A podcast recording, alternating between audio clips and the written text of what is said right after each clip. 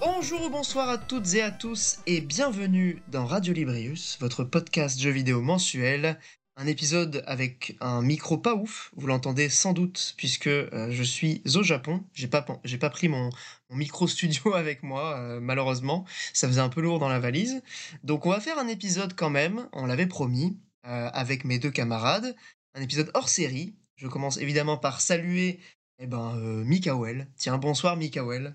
Ça va, Mikael bonsoir. Ah, bonsoir. C'est le matin bah pour toi. Eh oui, mais oui. Donc bonjour. Et eh, tu aurais pu commencer ce podcast, tel un vrai YouTuber, en disant on se retrouve euh, pour un podcast un petit peu spécial, tu vois. Clairement.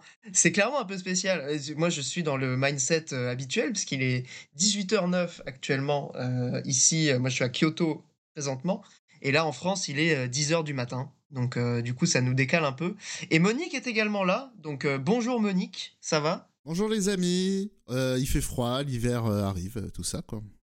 Ça y est, ouais, bah ouais, enfin quasiment, quasiment décembre, les décorations de Noël sont déjà installées. est-ce que Monique peut préciser combien de degrés il fait dans la pièce où il tourne actuellement? 14 ah degrés ici, on, reste, on reste en lice pour le gros rat challenge, j'ai pas allumé le chauffage. Il a écouté les conseils du dans les finalistes. Ouais. Pardon? Ah, Et c'est écologique au moins. Ah, écoloradin, moi c'est mon credo hein, de toute façon. là, le, je me disais d'ailleurs. Euh, le seul truc, c'est que. Le seul truc, c'est que là, par contre, effectivement, euh, maintenant, faut manger chaud. Il n'y a plus l'astuce de l'été pour réduire la facture de bouffer des salades. Euh. Ouais. T'es obligé de chauffer quand même, euh, faire le four au micro-ondes. D'ailleurs, 18 balles d'électricité au mois de septembre. Hein. Quoi? Seulement 18 euros, mais c'est pas beaucoup. Si c'est le radin ici. Ah, même en plein été, je dois consommer le double. Après, j'ai une maison d'une certaine taille et j'ai beaucoup de merde branchée en veille, mais tout de même. Bah, en vrai. Euh, la veille, ça consomme rien en vrai. Ah, j'ai un gros ballon d'eau chaude après. très peu quoi. J'ai un très très gros ballon d'eau ouais, chaude. c'est ça. Abusé. En vrai de vrai, mm. euh, parmi les trucs qui peuvent un peu expliquer ça, c'est que j'ai pas beaucoup joué sur PC ce mois, euh, ce mois-là. Ouais, ça joue aussi. que la Switch.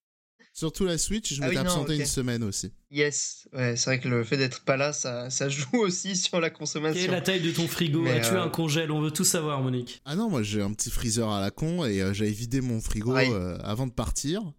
Et enfin, j'avais coupé l'électricité chez moi en partant, quoi. Oui, oui, oui. Tu te rends compte l'énergie de la box? Oh là là Non, mais de, de manière générale, je pense que tu peux pas atteindre ça à moins de genre vraiment, vraiment euh, pas chauffé du tout, pas, pas allumer tes lumières, sauf si tu pars un peu. Parce que nous, on a 30 mètres carrés à, Paris, et euh, en vrai, je crois qu'on est à peu près à 30, entre 30 et 40 euros par mois d'électricité, sachant qu'on a le chauffage électrique, on l'utilise quasiment pas. Et euh, le reste, c'est des, des, appareils électroniques, le PC, les trucs comme ça, quoi.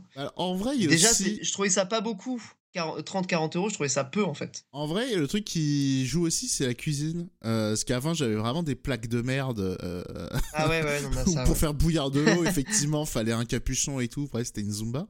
Euh, là, c'est vrai que je me suis hmm. équipé de vraies plaques. Mine de rien, ma consommation a pas mal baissé. Ouais, non, mais je pense que ça Moi, joue énormément. Moi, j'ai un gros four de daron. Le fait d'avoir des bons trucs. Hein. Qui, est, qui, est, bien vénère, tu vois. Dès que. Tu sais, t'as des trucs, t'as besoin de les mettre T'as besoin de les mettre 20 minutes au four alors que c'est euh, deux pauvres trucs à grignoter quand t'es tout seul et je suis en mode oh non on, va faire ça à la poêle même si c'est censé être au four quoi. Ah ouais non j'allume pas le four pour du grignotage ça va pas non? Tu l'utilises pas le four euh, Monique jamais? Pizza éventuellement? Bah ouais j'utilise que pour ça en vrai. Ouais bah enfin non on cuisine quand même pas mal de trucs au four mais c'est le problème c'est que oui dès que tu allumes le four là c'est tu sais que t'es parti pour une, une, grosse conso. La technique euh, la petite astuce t'essayes de prévoir trois repas euh, sur, ton, sur, sur, ton four, quoi. Genre, tu utilises tes trois étages et tu prévois trois repas. Par contre, faut prendre le temps de cuisiner le truc, c'est un peu chiant.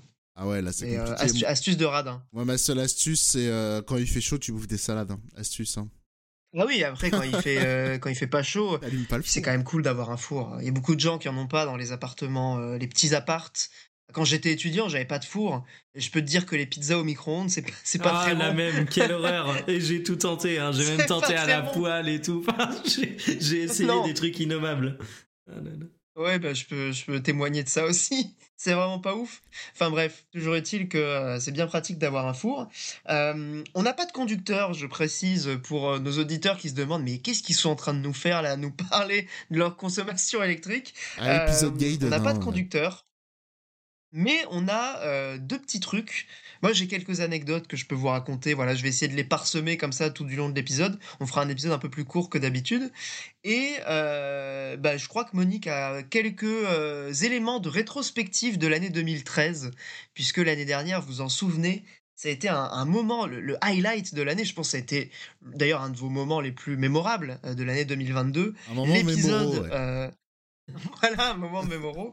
L'épisode hors série de rétrospective de l'année 2012. Donc voilà, Monique c'était, euh, avait, avait, dit qu'il nous ferait cette année l'année 2013. Donc euh, bah, je sais qu'il y a quelques dossiers, quelques bails. Euh, bon, moi j'avoue que j'ai pas beaucoup de souvenirs. ma mémoire, elle est comme celle de Mikael. Je crois qu'au bout de six mois, j'ai déjà oublié tout ce qui m'est arrivé. mais, mais Monique sera là pour nous raviver les souvenirs, n'est-ce pas? Ah ouais, et là, que de souvenirs, hein, cette année 2013. Euh, euh, ah oui, j'ai hâte. Une année placée sous. Euh, il y a un truc qui est annoncé, mais vous le verrez que dans au moins 5 ans. ah. ah ouais, d'accord. Au moins. Un, jeu, tu veux dire, qui était annoncé? Des jeux, des trucs aussi. voilà. ok. Genre Beyond Good and Evil 2, c'était 2013 Ah, mais tu verras.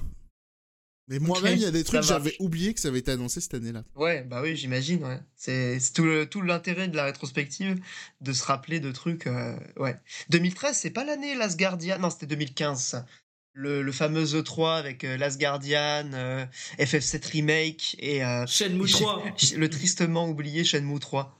C'est pas cette année-là, C'était 2015. Non, non, c'était 2015, je crois, ouais. 2014, peut-être. Non, non, 2015, 2015. C'est quand j'étais en stage... J'étais en stage chez Gamecult à l'époque et c'était en, en, en, été forcément. Mmh. Euh, et effectivement, le 3 était, euh, était vraiment un moment mémoraux, comme dirait Cyril. Et c'était les 20 ans euh, de l'E3 aussi 2015. Ouais, c'était vraiment une année importante parce que tu as eu ce moment donc, à l'E3 assez ouf. Gamecult, il venait de lancer le, le Premium, donc moment important aussi. Et puis, bah ouais, les anniversaires, tout, c'était une année, une année stylée quand même pour et depuis, tout est mort. Euh, voilà, disons-le clairement. Ah ouais, c'est.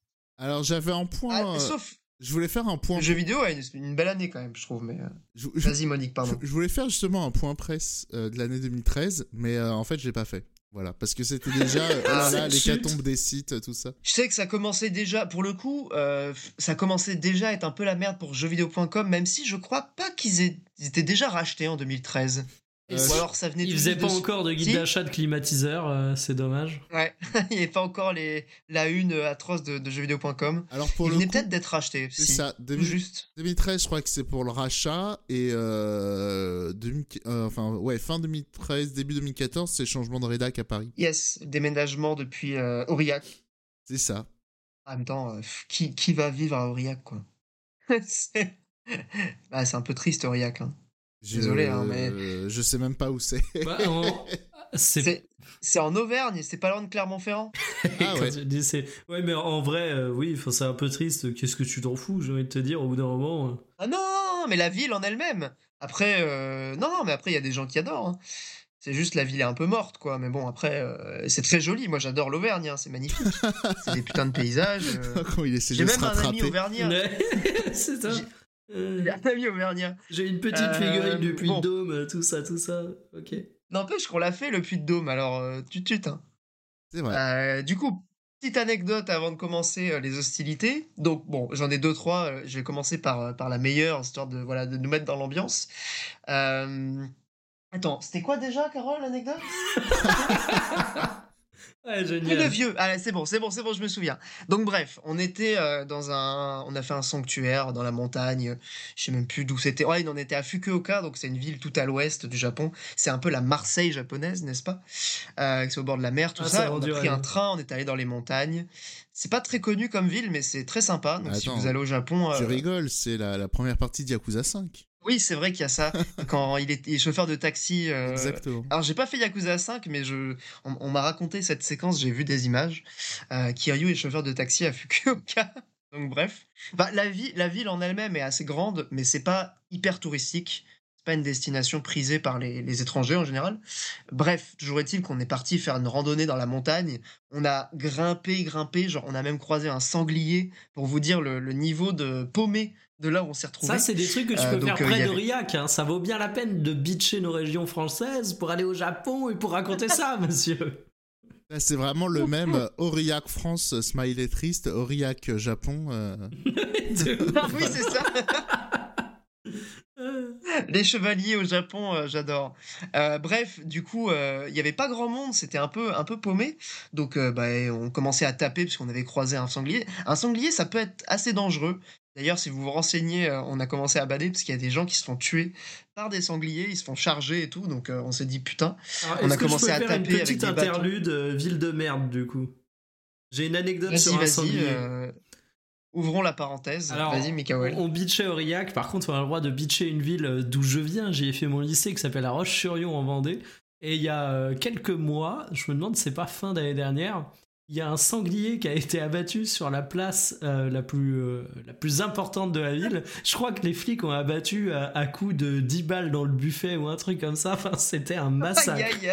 Un massacre. Ah, mais c'est énorme un sanglier. Ah non, mais ah là, j'aurais aimé voir ça, mais apparemment, euh, fallait pas se balader dans le coin. Ça, en dit long sur la ville, quoi. Elle est la France du Edge. Hein. La France du Edge. Là, on, y, est à fond. donc on monte, on monte euh, dans la montagne. Euh, il commençait à faire noir en plus, donc on commence à se tracer.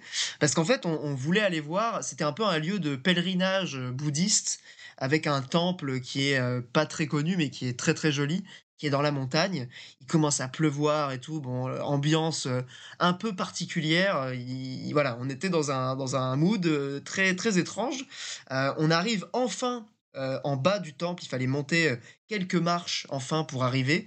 Et là, on voit euh, un vieux japonais qui était absolument pas habillé en conséquence parce qu'il pleuvait des cordes et tout. Il était en tongue avec une petite chemise, enfin vraiment habillé comme s'il sortait de la plage. Il descend, il descend les, les marches. Donc nous, on se dit, bah, on va le laisser passer et puis on montera après pour aller voir le temple. arrivé en bas, bon, le vieux commence à nous parler, machin. Bon, on pensait savoir communiquer un minimum, comprendre les bases. Évidemment, on comprend rien à ce qu'il dit en japonais. Évidemment, il parlait pas anglais, je pense.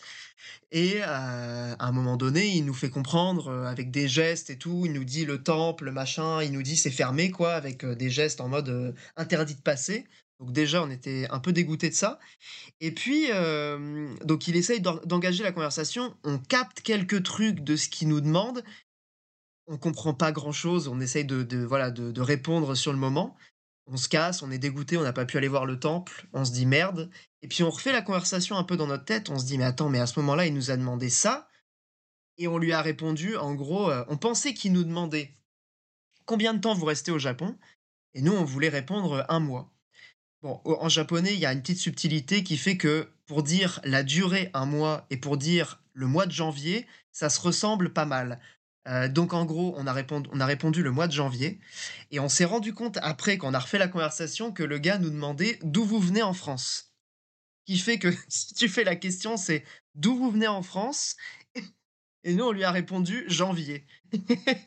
donc le vieux, à ce moment-là, il a, il a souri, il nous a regardé en mode qu'est-ce qu'il me raconte? Et au début, on était tout content d'essayer de, communiquer avec lui. et voilà, c'est ça l'anecdote. Mais ah, c'est vraiment le...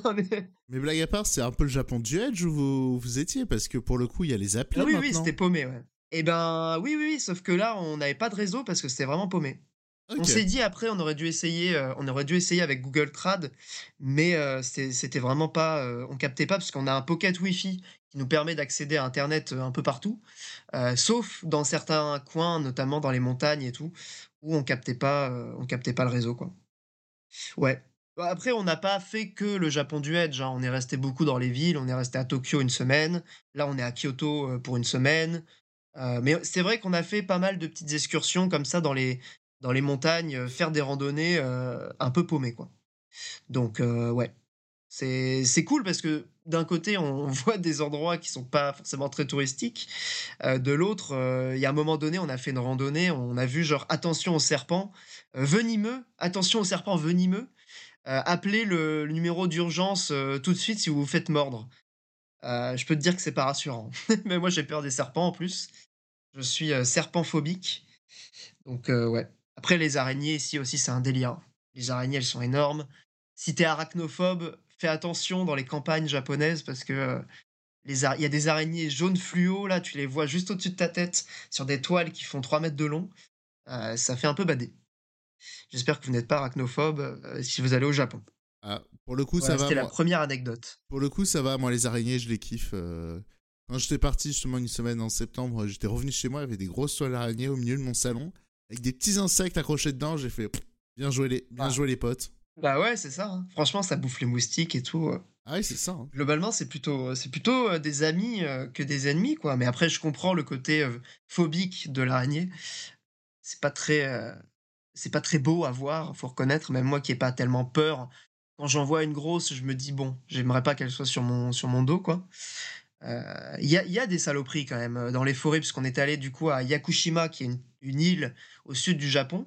et là-bas, il y a des vraies saloperies en matière d'insectes, notamment le mukade, qui est une sorte de mille pattes géant japonais dont la morsure est neurotoxique et apparemment extrêmement douloureuse. C'est-à-dire que genre le truc te mord, tu as tes, ta chair, les tissus de ta peau et de ta chair qui se nécrosent qui peuvent mmh. vraiment devenir tout noirs. Donc c'est pas très rassurant.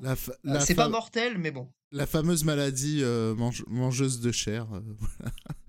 Pour cela qu'on l'arrive. J'avoue que je l'ai pas celle-là. Non. Mais, euh, mais bon, faut faire attention. On a vu des singes aussi, ça c'était très cool. Des macaques euh, avec le cul rouge euh, qui sont totalement. ils ont pas peur des gens et tout. On était en voiture, ils étaient, ils étaient peinards sur le côté de la route. On a vu des biches, évidemment. Ça, il y, en a, il y a un paquet.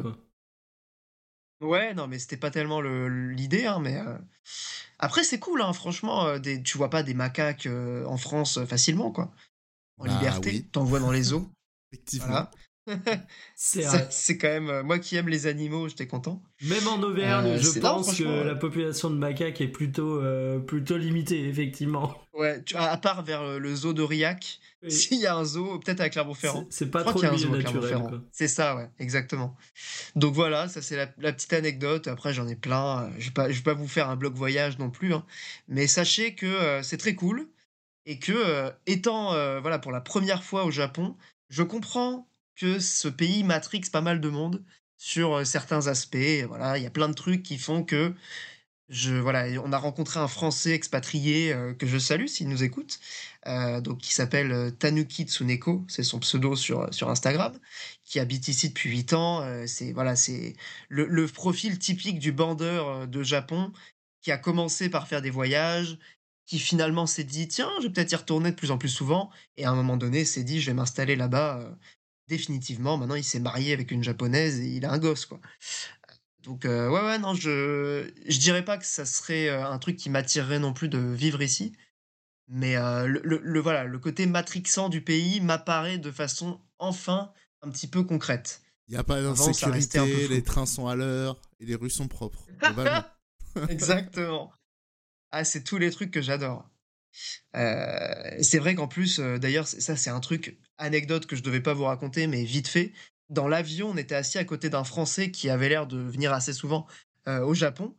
Et on commence à discuter, mais vraiment vite fait dans l'avion, ça nous cassait les couilles.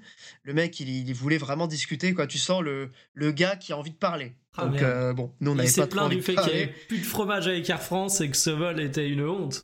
Alors, on n'a pas pris Air France, mais Japan Airlines. Et les éléments que le. Enfin, bref, le gars nous dit vous allez voir, le Japon, c'est génial. Les trois trucs qu'il nous dit, c'est. les, Russes, les Russes sont propres. yes. Qu'est-ce qu'il a dit d'autre? Entre tradition et modernité. Il n'y a pas d'insécurité. Évidemment. Et il les a trains sont à l'heure. Il n'y a pas de grève. Il a, non, il a pas dit les trains sont à l'heure. Il a dit il n'y a pas d'insécurité, contrairement à la France. Et là, je me suis dit, bon, le gars, il est dans son truc, quoi. Il vit dans son monde. Et les gens sont polis, voilà. Contrairement, il a, il a reprécisé contrairement à la France. voilà, c'est les trois trucs. Euh, les, les, gens sont polis, il n'y a pas d'insécurité et les rues sont propres. Voilà, c'est ça qui le fait euh, vraiment fantasmer du Japon. Je comprends le euh, malaise de, fait, comprends le malaise de rembarrer un gars comme ça, parce qu'en plus, t'es enfermé dans l'avion avec lui. Mais cela dit, quand il dit, et en plus les gens sont polis, il dit, ouais, mais si c'est la France, arrête de me parler. ah ouais, ça aurait été une bonne réplique, effectivement. Euh, ça fait un bon sketch. Mais bon, après, ça va, il nous a un peu, il nous a un peu lâché la grappe, heureusement. Un truc qu'on croise beaucoup ici, c'est bah, des Américains, évidemment, on en voit beaucoup. Euh, Alors, petite, euh, voilà. tu les confonds avec les, avec les Australiens. Hein. ouais, après, je pense savoir. Alors, je dirais pas que je suis un expert de l'anglais, mais l'accent américain un peu, un peu marqué, tu le reconnais quand même. L'accent australien aussi est assez, assez marqué, donc des fois, bon, il y a possibilité que je me trompe, mais souvent, quand tu repères des Américains, c'est que genre, ils arrivent, ils parlent fort, ils parlent directement en anglais, comme si tout le monde parlait anglais ici, alors que bon, c'est quand même pas toujours hyper, hyper simple. Et puis, c'est un, peu des, c'est un peu des gros dégueulasses, quoi. J'aime pas les Américains, vous aurez compris. Et je, suis raciste des Américains. Voilà. C'est, c'est, un, peu mon, c'est un peu mon mood. Voilà. Après, euh, on va dire que c'est possible que je confonde les Américains, les Anglais, euh, les Australiens, mais est-ce que ce serait pas un peu tous les mêmes? Réel, ça. Non, je sais pas. c'est réel. Hein. Après, je dis ça, moi, quand j'étais au Japon, plusieurs fois, on m'a demandé si j'étais australien. Bref. Pose-toi bah, les mêmes questions. je crois que quand t'es blanc. qui sont euh, polis. Oh mon dieu. Non mais le pire c'est que c'était un mec, ah. c'était un japonais qui avait vécu en France et, euh, donc, et il me dit ouais non avec ton accent toi t'es australien. oh putain il a bien vécu en France lui disons.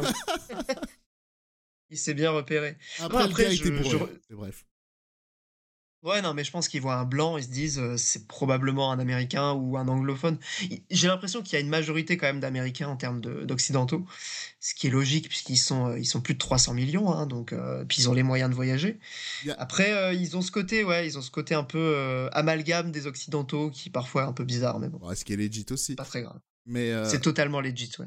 Qui est aussi le truc. En vrai, c'est bien ce que tu, genre tu vas à Ikihabara, ça parle quand même pas mal français. Hein. c'est réel ça. Euh, c'est dans les magasins de jeux vidéo, il y a plus d'accent marseillais que d'accent euh, australien hein, pour le coup. Et même dans les même dans les salles d'arcade, hein, euh, on a vu beaucoup des Français. Hein.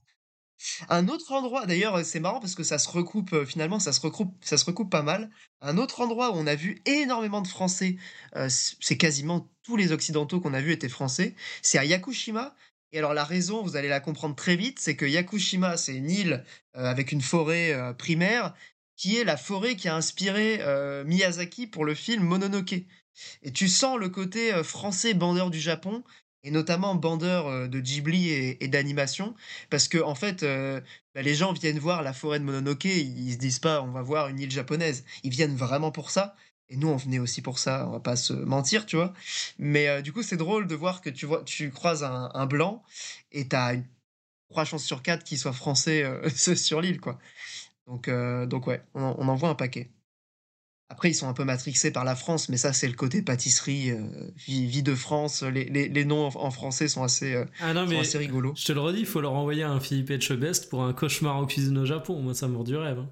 Ah, ah mais de ouf. Pour le coup, tu l'envoies goûter les pâtisseries là-bas. Il y, a des trucs pas mal. Franchement, hein, tout n'est pas nul. Mais, mais en termes de bouffe, globalement, euh, évitez, si vous allez au Japon, je rejoins totalement Monique là-dessus, hein, évitez tout ce qui est euh, café à thème. Je vais vous raconter le fiasco du Kirby Café. Donc le Kirby Café, on était trop content parce qu'il faut réserver évidemment pour avoir une place. C'est très dur d'obtenir une place. On avait réussi à en avoir une, mais vraiment, c'était pas évident, quoi. On était trop contents, on y arrive et tout, on commande à bouffer. Euh, le seul truc vegan, c'était un curry, il était dégueulasse. Et moi, je me dis, bon, je vais tester quand même pour pas prendre de curry, je vais tester l'omelette. Je, je mange pas d'œufs depuis assez longtemps, mais on va dire que je tolère, je peux tolérer euh, de manger des œufs. Euh, et donc bon, je me dis allez, on va tester. Le truc qui n'était pas précisé, c'est que la sauce de la de l'omelette, c'était une sauce à la viande. et donc, euh, bon, je me retrouve avec une omelette à la viande euh, et je mange plus de viande depuis des années. Et je, je, trouve ça vraiment, aujourd'hui, je trouve ça vraiment dégueulasse en termes de goût. Ça me, ça me donne plus du tout, ça me, ça me dégoûte vraiment, quoi. Donc, j'étais là à trier mon omelette et tout. Et j'étais super gêné parce que, genre, ça me mettait trop mal à l'aise de jeter la bouffe. Donc j'ai essayé de préparer une phrase, je me dis comment je vais dire ça en japonais? Donc la meuf elle arrive, j'avais préparé ma phrase dans ma tête et tout, donc je lui dis je mange pas de viande, je suis désolé, j'ai dû laisser des trucs machin. Alors qu'en réalité avec son japonais tu as dit un truc du genre euh, Je suis du mois de janvier, salle de bain, merci, quoi. Alors là, je pense que ça allait à peu près. Euh, je m'étais un peu aidé de Google Traduction, évidemment. Et euh, la meuf, elle s'en battait mais tellement les couilles. J'étais là en mode, pourquoi je me suis cassé les, les- couilles à essayer de préparer une phrase? Genre, euh, c'est évident qu'il y a plein de gens qui laissent de la bouffe. Qu'est-ce qu'elle s'en fout que j'ai pas fini mon assiette, quoi? Mais, euh, mais bref, voilà. Elle s'en battait les couilles de, de, de ça. C'était la, la deuxième petite anecdote Ah, reçoit Kirby Café. Reçoit j'imagine. des Australiens à autant de dire que. Voilà, c'est Ouais. gratos. hein. Ouais, mais je sais pas si t'avais testé des cafés à thème, euh, Monique, mais ils sont tous dégueulasses. hein. Alors, le, Je je. Gundam Café était euh, ok. Et euh, Ah ouais? J'étais allé au Capcom Café par contre. Et vraiment, alors c'était méga cher. Et, euh, Monster Hunter, c'est ça Ouais, j'avais une assiette Monster Hunter. Globalement, c'était une salade avec un steak et des euh, petits Doritos avec des petits dessins dessus. Aïe aïe aïe. Alors, c'était pas tant dégueu que c'était juste hors de prix. Euh, j'ai- aucun effort, quoi. Non, non, non, non, sur la présentation, c'était, il y avait un, gra- il y avait, euh, il s'était craqué de fou. Mais c'était juste, euh, Ouais. bon, globalement, c'était un steak avec une salade, quoi. Et euh, il y avait ça. J'étais allé aussi au parc Sega, euh, je sais plus comment ça s'appelait. Le Sega Joy Police, où j'ai bouffé un chili hot dog de Sonic, donc référence à la série euh, des années 90, et c'était imman- immangeable. Ouais, normal, Sonic. Non, mais c'était. C'est co- je- cohérent avec les jeux. hein. Faudrait que je retrouve la photo, mais euh, ouais, non, mais c'était. Euh, comment ça s'appelle? Donc c'était un chili hot dog, donc t'avais vraiment un hot dog avec du chili. Et dessus, t'avais une sauce au cheddar, mais liquide. Putain, ça fait rêver voilà, ton donc c'était du fromage en tube. C'était. Euh, je, je crois que j'ai même pas mâché le truc. Genre, je l'ai mis dans la bouche, j'ai fait oula, poubelle. T'as jeté le reste. Ah, c'était immonde. Euh, n'emp- N'empêche que je voudrais pas être méchant, mais enfin, Sonic est tellement nul à chier que même la bouffe tirée de Sonic est imbouffable. Je voudrais pas être méchant avec les fans de Sonic, mais pour moi, ça, ça dit quelque chose quand même. Euh, pour- On a là quelque chose de significatif. Alors j'étais allé aussi au Square Enix Café, j'ai pris vite fait des pâtisseries euh, pendant, le, pendant les events Nier Automata, c'était éclaté. Hein. Ouais. Bah, on a failli y aller, mais c'était complet. Euh, Le Square Enix Café, il était à côté. Bah, on était à Akihabara, justement. Il est à Akihabara maintenant. Là, il était. Et euh, c'était complet. Ah oui, il y était déjà. Et la petite boutique à côté était sympa. Mais euh, là, c'était un peu. euh, ça- Et il y a FF16 qui est sorti et c'était beaucoup de trucs FF16. Il n'y avait pas énormément de trucs Nier. Il y avait des CD de musique et tout. Mais euh, on n'a pas trouvé grand chose. Et alors, ce coup de gueule, voilà. Je passe en mode Furax. Ah, celle-là, elle Je- est bien on m'avait dit 2013, au- cette ref aussi. hein. les cursed. Euh, on m'avait dit le Japon, ouais, tu vas trouver les figurines, euh, t'inquiète. On a fait je sais pas combien de magasins de figurines, Akihabara, Nakano Broadway, euh, à Fukuoka, on a fait les quartiers de figurines, on a tout fait, et je n'ai pas trouvé mon édition Figma de Berserk, qui est évidemment une édition en occasion, puisqu'elle elle existe, euh, enfin, elle est sortie il y a quelques années, introuvable. Genre vraiment introuvable. Tout fait tellement cliché de border du Japon dans cette phrase. Enfin, je, je- je trouve Désolé, ça hein, mais, euh, exceptionnel. Mais, mais alors, figure-toi que on venait vraiment pas spécialement pour ça, mais enfin, c'est vraiment la seule figurine que je voulais trouver, et on en a trouvé plein. Il y avait plein de trucs très stylés, mais il y avait pas celle-là. Donc, euh, bah écoutez, euh, je vais essayer de la retrouver sur eBay, mais je crois qu'elle est à plus de 1000 balles. Euh, laisse tomber, quoi. Il y a de la spéculation de ouf. je suis dégoûté. Mais bon. Après, en matière de bandeur, on a acheté aussi, bah, on a acheté plein de conneries, mais le nombre de gachas qu'on a acheté, j'ai honte du nombre d'argent, enfin de la quantité de thunes qu'on a dépensé là-dedans. Euh, je crois le meilleur investissement, c'était un conseil de Tanuki Tsuneko, et je pense que ça, ça va vous faire kiffer. C'est un simulateur de papier bulle. En gros, c'est un petit appareil euh, qui fait, euh, je sais pas, 2-3 cm carrés. C'est un, un petit carré comme ça, où en fait, tu as des, des papiers bulles, genre les. Ouais, les- comme à, écla- à éclater, quoi. Sauf que, évidemment, c'est un truc qui simule l'effet, la sensation d'éclater du papier bulle, et euh, tu peux le faire à l'infini en matière de trucs déstressants, quand tu as envie de, de tripoter un truc pour te, voilà, pour te calmer, c'est incroyable. Vraiment, euh, je conseille à tout le monde. Ça s'appelle euh, euh, Puchi Puchi Mugen et ça se trouve dans certaines boutiques de goodies au Japon. Franchement, si vous en voyez, n'hésitez pas. C'est le meilleur investissement du monde. Je m'attendais à Je un truc de totalement. ouf, j'avoue que je suis un peu déçu. Ah, moi, ouais c'est le genre de petite merde qui me parle bien, donc euh, j'approuve. C'est très satisfaisant de d'éclater du papier bulle. Franchement, qui n'a jamais pris du plaisir à faire ça? Ah, moi, je m'attendais, je m'attendais à un petit tapis de souris avec, euh, avec la tête de Sangoku et les bzaises pour reposer le poignet. Oh là là. On en a trouvé ça. Ouais. T'inquiète pas qu'on en a trouvé des trucs comme ça. hein. Dans les, on est rentré hein, juste pour voir un peu les rayons, euh, les rayons hentai et Ah autres oui, non, trucs Ah, c'est la photo ignoble que tu nous as envoyée, non? Oui. Alors le, malaise, il est encore plus grand parce que je suis avec Carole et genre, enfin, t'imagines, t'as une meuf qui arrive dans un truc comme ça et t'as genre un vieux japonais qui est dans le dans le rayon en train de, de feuilleter un magazine euh, dégueulasse euh, et puis qui regarde autour de lui. Enfin, la situation est quand même assez gênante. Euh, après, libre à lui, c'est son, c'est son délire, tu vois. Genre, il n'y a pas, pas de jugement du tout là-dessus. Mais c'est plus le fait de se retrouver là-dedans. Quand t'as pas forcément le kink de ça, ça peut être un peu malaisant et, et ça l'est encore plus euh, pour, euh, pour Carole. J'en profite pour caser une, autre- petite anecdote euh, un peu gênante. On faisait des photos un peu en ville, il, voilà, il pleuvait, ambiance Blade Runner, c'était stylé. Et alors il y avait une meuf avec un parapluie transparent qui était genre une écolière avec voilà tenue uniforme d'écolière japonaise et tout. Et il y avait des endroits avec le l'angle, le, le cadre, ça faisait une photo hyper stylée. Du coup, bon évidemment, je fais ça discrètement euh, pour pas passer pour un gros pervers. Je, je- je- je- voilà, je m'avance en courant euh, pour, pour essayer de faire la photo.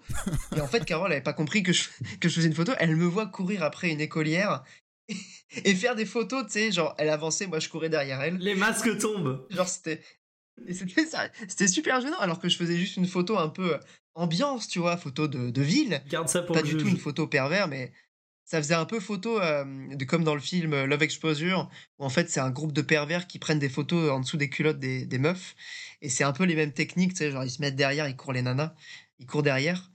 Euh, sauf que c'était pas du tout euh, c'était pas du tout ça hein. vraiment euh, je faisais juste une photo Bizarre euh, l'ambiance. mais bref, ouais, c'était un peu bizarre l'ambiance. C'était euh, c'était le malaise. Qu'est-ce qu'il y a d'autre après comme anecdote? La dernière anecdote, on était pareil en randonnée.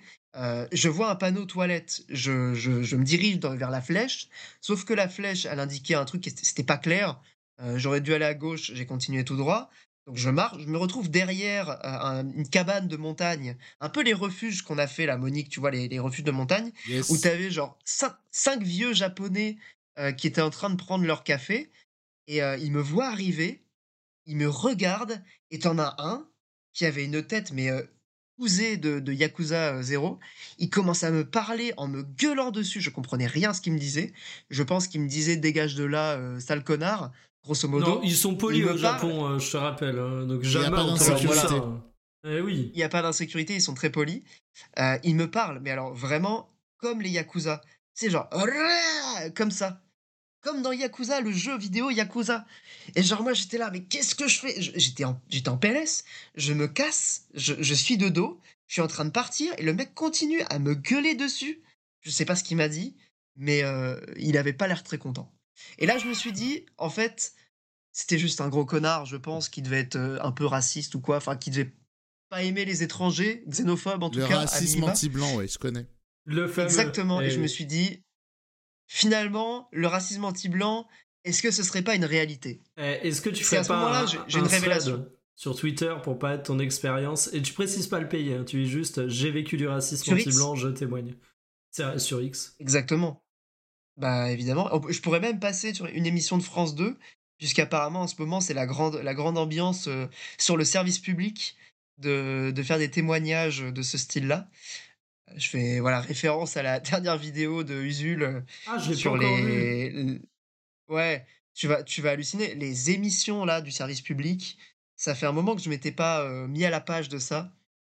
Le nouveau truc de France 2 avec Caroline Roux, je crois qu'on a, on a rarement atteint ce niveau-là en matière de, en matière de d'indécence. Euh, ouais, non, la vidéo est très bien en plus. Mais je sais pas, Rhinocéros, de toute façon, c'est Rhinocéros. L'émission est bien, hein. Ouais, non, j'ai Ouais, beaucoup aimé euh, ouais. sur, le, sur le traitement euh, du conflit israélo-palestinien. Avant, il y avait eu quoi? Yes. Euh, Il y en avait eu... ils ont fait la première, c'était sur Bolloré. C'était pas incroyable puisque beaucoup de trucs étaient déjà connus, mais l'émission était, était bien faite. Sur Stéphane Bern également. Il y en a eu une. Non? non, tu confonds Stéphane Plaza. Stéphane Plaza, pardon. Oui, après, je peux comprendre le- la confusion. C'est des animateurs très populaires euh, qui ont des problèmes avec euh, la justice, même si Stéphane Bern, je suis pas sûr. Ah oui, non, parce que Euh, j'allais dire, attends, Stéphane Bern, il n'y a pas de casserole au cul, à ma connaissance. Oh, casserole, je crois pas, non. Non, il est. Après, il est honnêtement euh, et il assume d'être euh, royaliste à Oui, fond. oui, bah. On va dire que c'est pas répréhensible, ça va. Oui, C'est- quand même différent, tolérable. effectivement. Oui, oui, oui, clairement. Euh, ils avaient fait une émission, alors celle-là, je l'ai un peu oubliée pour être honnête, parce que c'était sur un personnage euh, qui est assez inconnu. Euh, L'équivalent de Bolloré, Ah, mais sur dans la les années concentration des 70. médias, ouais, tout à fait. J'ai plus Ouais, son un, nom. un mec, euh, ouais, je sais plus son nom, il a racheté plein de médias. C'était grosso modo le Bolloré de l'époque. Et euh, c'était pas mal. Après, j'avoue que j'ai pas trop de souvenirs de ça. Mais non, franchement, l'émission est plutôt basée.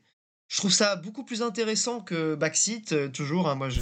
Backseat, j'ai toujours beaucoup de La mal, balle perdue, surtout gratos. depuis quelques émissions. Euh, moi, Ah, mais je- la balle, est, la balle est gratos, mais. j'avoue, j'étais plutôt client euh, durant la période présidentielle, mais là, je regarde moins, parce qu'effectivement, il y a, il y a un peu moins d'angles qui m'accrochent. Et vu que c'est très long, enfin, ça, ça reste une émission politique, quoi, euh, et que, que je visionne ça, je vais soit, côté politique, aller sur du podcast, soit des trucs un peu plus... un peu plus soit divertissants, soit précis, tu vois. Ouais. Sur des sujets en particulier, tu veux dire ouais. Ouais, mais en soi, euh, moi je reste euh, beaucoup plus client que toi. hein. Je pense, même si je regarde pas là, euh, pour une émission politique généraliste, euh, je trouve qu'ils font du bon taf, hein, tout de même. Mais après, moi, il y a aussi. Après, en le- vrai, l'émission est bien faite. hein. C'est bien produit et tout. Le seul petit euh, truc, je trouve, en termes de production, c'est que ça ressemble vraiment à une émission de télé. Et le côté euh, Twitch, euh, interactif, hein, ils vendaient quand même la promesse d'un truc vraiment Internet core. Euh, et je trouve que ça ressemble quand même beaucoup trop à une émission de télé. Ouais, mais t'as oui, un renouvellement des têtes euh, dans les chroniqueurs. T'as des gens que t'as pas forcément l'habitude de Oui, voir dans les oui, grands médias. vrai. là. Heureusement qu'il y a Usul d'ailleurs. Je suis partagé entre pourquoi il est là et en même temps, heureusement qu'il est là. Parce que des fois, l'émission, elle pourrait un peu dériver. euh, Moi, je t'avoue, ce qui fait que je l'ai lâché un peu aussi, c'est que euh, bah, je dis qu'il y a un renouvellement des chroniqueurs par rapport aux médias classiques, mais euh, j'étais beaucoup euh, attaché à, à la team d'origine, on va dire, et si j'ai rien contre les nouvelles têtes qui interviennent, très loin de là, bah c'est con, mais une émission, tu as su également pour l'attachement que tu peux avoir pour les personnes qui y participent et. Euh, Ouais. ouais, un peu de mal avec euh, le fait de voir des nouvelles têtes. Enfin, tu sais, ça, ça aide moins à t'accrocher, à te motiver, à te lancer dans le truc, quoi. Ouais, moi, je suis d'accord depuis que Gaspard est parti, euh, l'émission. euh. Bref, on va arrêter, on va arrêter la- sur la malveillance. Mais moi, j'ai rien contre lui méchant, en hein, plus. Oh là là. ouais, ouais, j'adore, moi aussi. Non, non, mais ah, Est-ce que c'était pas. un- Attends, honnêtement, est-ce que c'était pas un droitard plus acceptable que ceux qu'ils ont mis là sur la dernière saison Le mec, euh, le mec, je sais plus comment il s'appelle, là, euh, libéral mes couilles, le nouveau là. lui, eh, tout de suite, Il est l'irrespect. insupportable, lui. Tout de Oui, suite, l'irrespect, Mais non. monsieur. Non, je respecte euh, totalement. je- moi, je respecte tout le monde. Mais lui, faut reconnaître que- faut reconnaître qu'il est un peu insupportable. Pierre, il va sur les pas, hein. terrains glissants, là. Ouais, non, mais moi, je ne sais pas de qui tu parles. Donc, euh, Non, mais j'aime bien le je respecte tout le monde, mais lui. Bon. bon. Mais c'est la der- c'est c'est très récent. Il est arrivé il y a deux trois émissions, je crois. Mais il est arrivé au moment où il y avait les, les- le premier truc sur le conflit euh, palestinien euh, actuellement. oui, oui, oui. Tu vois qui c'est, Monique, je pense. Oui, oui, oui. Ouais, oui, oui, oui. non, rien. Bon, sinon, en termes de jeux vidéo, problématique, on va dire ça comme ça. clairement, ah, celle-là, celle-là, elle, serait- elle restera dans les annales comme celle où on nous, a- on nous aura cancel. Ah non, mais attendez, Euh, développer. Non, sinon, Développer, du coup, ça me rend très curieux. Euh, Vas-y, euh, mais donne tu le fond vu, de ta toi, pensée. le, gars en Monique. question Ah, je la fais rapidement, mais disons que le mec avait des. euh, Enfin, il n'y avait pas que lui, il y avait aussi une autre meuf, mais on va dire qu'il y avait. euh, Oui, Il y avait, comment ça s'appelle? Un tropisme. Voilà, il y avait un certain biais. tropisme pro-israélien un petit peu dérangeant. Eh, comme Cela quoi, dit, voilà, euh, beaucoup- de gens ont gueulé euh, même télé. sur hein. X. Oui, voilà, bah, c'est pour ça que c'est vraiment devenu une vraie émission de télé. hein. Ouais, non, mais c'est vrai. Après, si ça fait réagir, je me demande à quel point euh, c'est voulu, parce que je pense, euh, ça, ça, même si les gauchistes râlent, finalement, euh, tu vois, moi, je l'ai quand même vu l'émission. Alors, si je peux me permettre, Alors pour que- le coup, j'ai ouais. j'ai à peine ce qu'à dire que Jean Massy il a backdash dans la dernière émission, parce que j'ai regardé un, vite fait euh, sur Twitch, j'avais cliqué. Je pense en ce moment, Ouais. qu'à dire qu'il a backdash, mais euh, tu sens que, bon, il y a eu- je pense qu'il y a eu un peu de remise en question de sa part après cette émission et les retours. Peut-être, bah, il Voilà. y a eu beaucoup, j'ai vu beaucoup de gens euh, se plaindre de cette émission en particulier, ouais.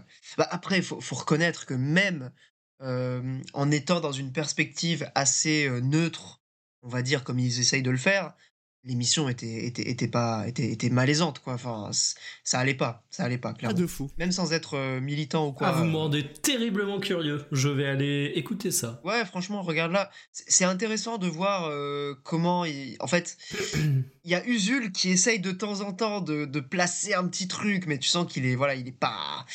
Il est, il est tout seul, quoi. Et c'est compliqué, je pense, de d'essayer vraiment de, de poser les débats. C'était vraiment juste après les, les événements du 7 novembre. Est-ce que Du tu coup- dénonces ces événements du 7 novembre, euh, Luus Est-ce que je condamne? Est-ce que tu es Je condamne le Hamas. Est-ce que tu peux Hamas. dire le Hamas est une organisation terroriste? C'est vraiment très important. C'est très important. Passons une heure là-dessus. Euh, non, non, par contre, sérieusement, euh, je pense que l'émission aujourd'hui, ça fait, aujourd'hui, tu vas la voir, ça va être un peu à froid. Il faut que tu te mettes dans l'idée que c'était très peu de temps après, et du coup, l'émission, elle est encore dans l'émotion. Ils sont à fond dans le côté, euh, oui, mais on peut pas, on, on, on peut pas aborder ça comme ça. Faut penser aux victimes, machin. Alors que tu remarqueras que là, depuis trois semaines, un mois, c'est plus du tout la question de penser aux victimes. Mais, mais, ça- non, nous ne faisons pas une émission politique. Alors, eh, quitte à Qu'est-ce faire. que vous est-ce avez fait Est-ce que je peux faire juste une très légère interlude sur ce sujet? Je, Eh je- bien, vas-y, bien sûr. on je- est- je vous invite à aller, à aller voir les replays de l'émission C'est dans l'air que j'écoute de temps en temps. Bon, qui est une émission, euh, Infernal. j'ai- j'allais dire Plutôt plutôt, de droite. plutôt droitarde, plutôt libérale. euh, J'écoute ça, mais voilà, des fois j'aime me faire mal. Mais alors, c'est absolument extraordinaire parce que normalement, il, il traite quand même des thèmes euh, relativement variés parce que ça va aller euh, des euh, sujets de société à l'économie, mais ça parle vraiment de tout. Tu vas avoir un sujet sur l'inflation, tu vas avoir un sujet sur la reformation d'un parti politique, et tu vas avoir un autre sujet sur de l'actualité internationale. Mais alors là, depuis le début du conflit, dira-t-on, c'est que des sujets sur, euh, sur le conflit euh, israélo-palestinien. Ouais. Et évidemment, Ouais. euh, avec un tropisme très israélien. Et je trouve ça hallucinant, euh, parce qu'on disait, par exemple, on parle beaucoup de l'Ukraine et tout dans les médias, il y, avait un ras-le-bol de certaines personnes qu'on qu'on- qu'on focalise vraiment l'actualité là-dessus. Bah alors là, c'est fois 1000. Et d'ailleurs, dernière petite anecdote, dans mon petit village vendéen, je, je- je me suis remis au footing depuis un mois, je passe par des rues que je ne connaissais pas, et il y a quelqu'un qui a un drapeau de l'Ukraine. Un drapeau de l'Ukraine qui d'ailleurs est déchiré. Je sais pas si c'est un hasard ou pas. Mais j'étais en Ah. mode, euh, non mais mec, euh, suis l'actualité. Enfin, tu, tu me parles de l'Ukraine, ça va être quoi après? Tu vas me parler du Covid? Mets-toi à la page. L'Ukraine n'existe plus, s'il te plaît. Enfin, t'es plus dans le sujet du passé, moment. le mec. Ah ouais, non, j'étais en mode, je, je sais que t'es en campagne, mais quand même, mec. euh, pff. C'est vrai que ça a pas mal éclipsé. Hein. euh, Poutine s'en frotte les mains parce que je pense que c'est pour lui, ça lui fait un peu de répit, entre guillemets. Euh, veux dire on parle moins de, de lui. Tu veux dire qu'il y a les bots de, de Poutine qui ont, euh, qui ont harcelé Jean Massier? Je sais pas. Il y a peut-être euh, ouais, il y a peut-être moyen. hein. Eh DJ Konami, on va couper décaler avec Raiden. Merci Kojima d'avoir fait confiance à Platinum. L'humilité très très fort. Vous êtes prêts pour couper? Vous êtes prêts pour décaler? Allez Raiden, sors ton sabre. Couper, décaler, couper, couper, découper, couper, décaler. Allez couper, couper, couper. Vous l'avez critiqué, oh, oh, oh. vous l'avez incité, oh, oh, oh.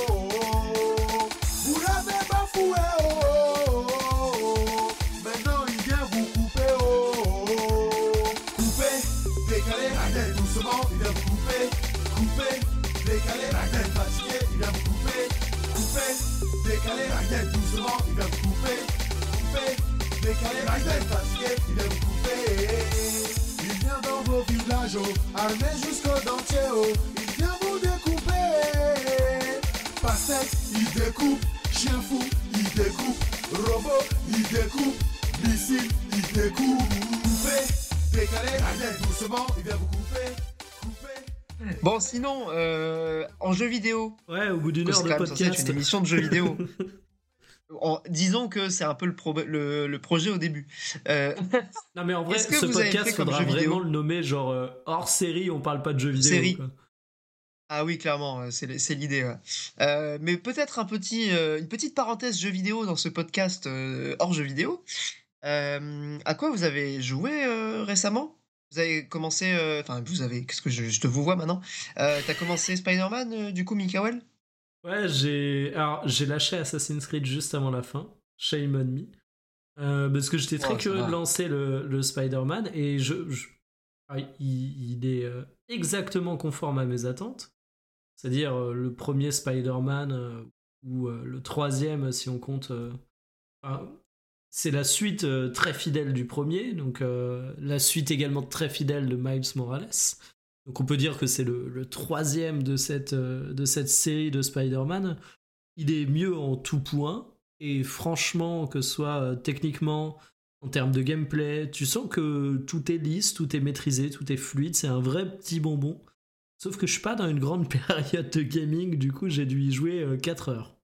Voilà, donc je n'ai Oui, pas non, grand chose après, à dire dessus. De toute façon, je pense pas que ce soit le, effectivement le jeu le plus, euh, on va dire, intéressant à décortiquer, puisque il est bien, tout le monde dit qu'il est bien. Le premier était déjà bien, mais là, ça a l'air d'être encore mieux. Euh, mais on va dire que c'est pas le truc qui réinvente euh, l'eau chaude, quoi. C'est pas le genre de jeu que tu achètes. C'est comme God of War. Même si, bon, God of War, peut-être il y a des trucs sur le, le scénario, machin, mais Ouais, je trouve que c'est encore plus tu- euh, l'archétype du jeu produit, mais euh, bon, j'y ai joué 4 heures Ouais. encore une fois, mais ça a l'air d'être dans la droite lignée du premier qui était exactement comme ça. Et euh, bon, pour ceux qui écoutent régulièrement le podcast, vous le savez, ça c'est pas péjoratif dans ma bouche, c'est- c'est-à-dire que je suis pas en train de me pincer les tétons en disant toujours que le jeu vidéo ça doit être de l'art et que tout le reste c'est de la merde. C'est très très bien qu'on ait des jeux comme ça. Mais tu vois, là, je suis pas dans une période où j'ai spécialement envie de, de jouer énormément. J'ai beaucoup moins de temps également. Et du coup, bah, c'est pas forcément bah oui. l'expérience qui va transcender. Mais par contre, ce qui est sûr et certain, c'est que c'est un jeu que je terminerai. Et à aucun moment, c'est un jeu qui va me décevoir en termes d'achat. Parce que chaque minute que je passe dessus, enfin. Il n'y a pas à dire, fort, mais c'est- ouais, tu sens quand même. Alors, ok, c'est pas une révolution par rapport au précédent, très loin de là, on pourrait même reprocher le classicisme. Mais en attendant, ça fait que, tout est fluide, que tout est lisse. Et, techniquement, c'est pareil. euh, le fait de se déplacer maintenant à une vitesse assez hallucinante dans un open world qui est super bien modélisé, ça foutait déjà une sacrée claque sur PS4. Là, je trouve qu'on atteint encore un point supplémentaire. Et, c'est une belle, petite pub pour PS5. Genre, tu viens d'acheter ta PS5 là, où tu la reçois en cadeau de Noël. T'as un jeu que t'as envie de montrer euh, à tes potes, à de la famille, à n'importe qui. Euh, il fait parfaitement l'affaire. Parce que c'est vraiment le jeu qui, qui te fout une petite claque là-dessus. Quoi. Ouais, le- le- la sensation de déplacement était déjà plutôt cool. J'ai l'impression qu'ils ont rajouté aussi quelques petits euh, gadgets du Ouais, style tu euh, peux une planer, wingsuit, tu, euh, voilà. tu peux euh, Ouais. faire euh, des tours pour te propulser plus vite. Enfin, il y a, il y a pas mal de petits trucs comme ça qui vont t'ajouter des facteurs sur la mobilité. Donc euh, non, non, ça, ça fonctionne super bien. C'est c'est un jeu qui est assez riche en commandes, mais malgré tout, tu te perds pas. Parce que tu as cette formule déjà connue par les gens qui ont fait les précédents et parce que ça reste un jeu, euh, entre guillemets, un peu assisté, quoi, on va dire. Oui, oui, bah après, c'est c'est des jeux qui sont faits pour être joués par tout le monde. Ouais. Donc, fatalement, euh, c'est pas censé être très compliqué à exécuter. Mais quand même, il y a un vrai plaisir, euh, pour avoir fait le, le premier. Alors, Miles Morales, je l'ai pas fait. Mais le premier, je l'avais terminé. Franchement, le, voilà, le, le- le- on va dire que le- l'efficacité était au rendez-vous. Ça fait partie vraiment de ces jeux. Mais de toute façon, Inso- Insomniac, ils, ils ont maintenant euh, pas mal d'expérience sur les, les AAA Sony on va dire que tu voilà, il n'y a pas grand risque d'être déçu euh, si tu sais à quoi t'attendre avec ce, genre de jeu-là, si tu pour, pour autant que tu apprécies ce genre d'expérience euh, aussi, ce qui est important. Mais ok, ok, très bien. Bah merci beaucoup Mikael. Et Monique, est-ce que tu as joué à des trucs euh, ce mois-ci? Alors, euh, pas mal de gaming hein, ce mois-ci, parce que mine de rien, on a eu Mario Wonder. Mm. Ah ouais, mais c'est vrai, on n'y a même pas parlé. Ouais. moi j'ai adoré Mario Wonder. Ouais, bah voilà, pareil, hein, euh, régalade. euh, bien. on en parlera dans les GOTY, quoi, globalement. C'est exactement ça. J'ai fait le TLC d'RE4, bon bah le poulet, comme le jeu. J'ai- Putain, J'ai même pas eu le temps. là, je fais toutes les nouveautés. Euh, Juice Hunt aussi, le jeu d'escalade là de Dontnod. Euh, ouais, tu l'as fait? Ouais, bah c'est sympa. Voilà. Pas grand- fait la démo, c'était assez cool. Hein. C'est sympa. Je j'ai pas été transcendé non plus. Et ça, par contre, le truc où j'ai passé pas mal de temps, c'est euh, du coup le nouveau Yakuza, donc euh, Like a Dragon Gaiden, The Man Who Erased His Name. Voilà. Le nom à rallonge, quoi. Euh, ouais, alors que pour le paradoxalement, le jeu est assez court hein, pour un Yakuza. Il est, je je vais faire très rapide parce qu'il y aura moyen d'en parler longtemps, euh, mais euh, C'est un spin-off en même temps, hein, c'est pas un épisode euh, Ouais. principal. c'est vraiment, déjà même, c'est un complément réservé aux fans. Voilà, Il n'y a, y a pas de nécessité à faire un détour si vous n'avez pas fait tous les Yakuza. Euh, et même si vous avez fait tous les Yakuza, il y a moyen de faire l'impasse aussi dessus, quoi. C'est vraiment... euh, Ok. Voilà. C'est le petit bonbon pour faire l'attente avec le, le 8 qui sort l'année prochaine, quoi. C'est ça. Après, il y a quand même une mise à jour technique euh, du moteur, mais je crois que même que c'est le dernier jeu sur euh, ce moteur-là euh, qu'ils ont annoncé. Et, euh, et c'est vrai qu'il y a un petit gap graphique. C'est vrai que j'ai eu des comparatifs avec le 7, parce que du coup, il se passe en parallèle du 7. Donc, il y a notamment une scène commune. Euh, où c'est vrai que j'ai vu un comparatif, c'est vrai que c'est un peu plus beau. euh, Voilà. Ah ouais? Le 7 était déjà vraiment très très beau, euh, notamment sur tout ce qui est animation faciale et tout, euh, modélisation des, des persos.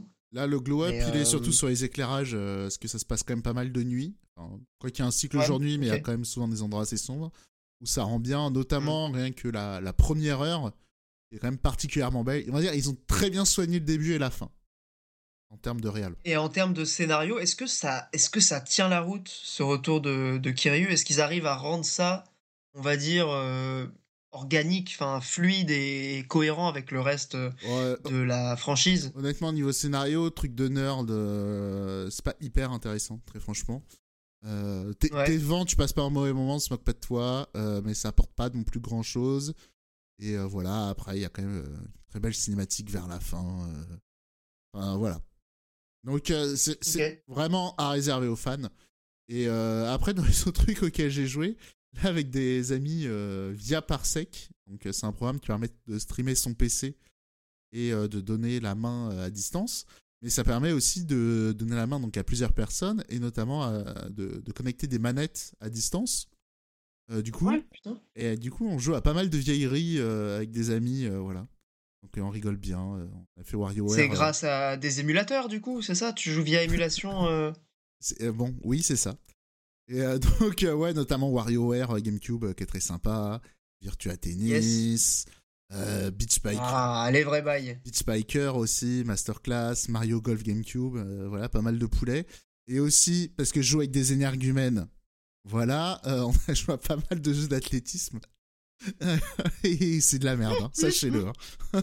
J'en ai jamais joué à un seul qui était bien. hein. Ah, ben, euh, Franchement, euh, on a fait trois, tout est de la merde. Voilà, bref. C'est quoi C'est les jeux où tu dois appuyer euh, pour euh, le faire le 100 mètres, tu dois marteler des touches, des trucs comme ça? Ouais, c'est C'est ça. un peu tu, plus développé. Tu martèles les, les touches, tu appuies au bon moment pour lancer le javelot, tu martèles des touches pour bien Ouais. lancer. Athènes le- 2004, mes souvenirs, quoi. Ouais, bah ce genre de truc.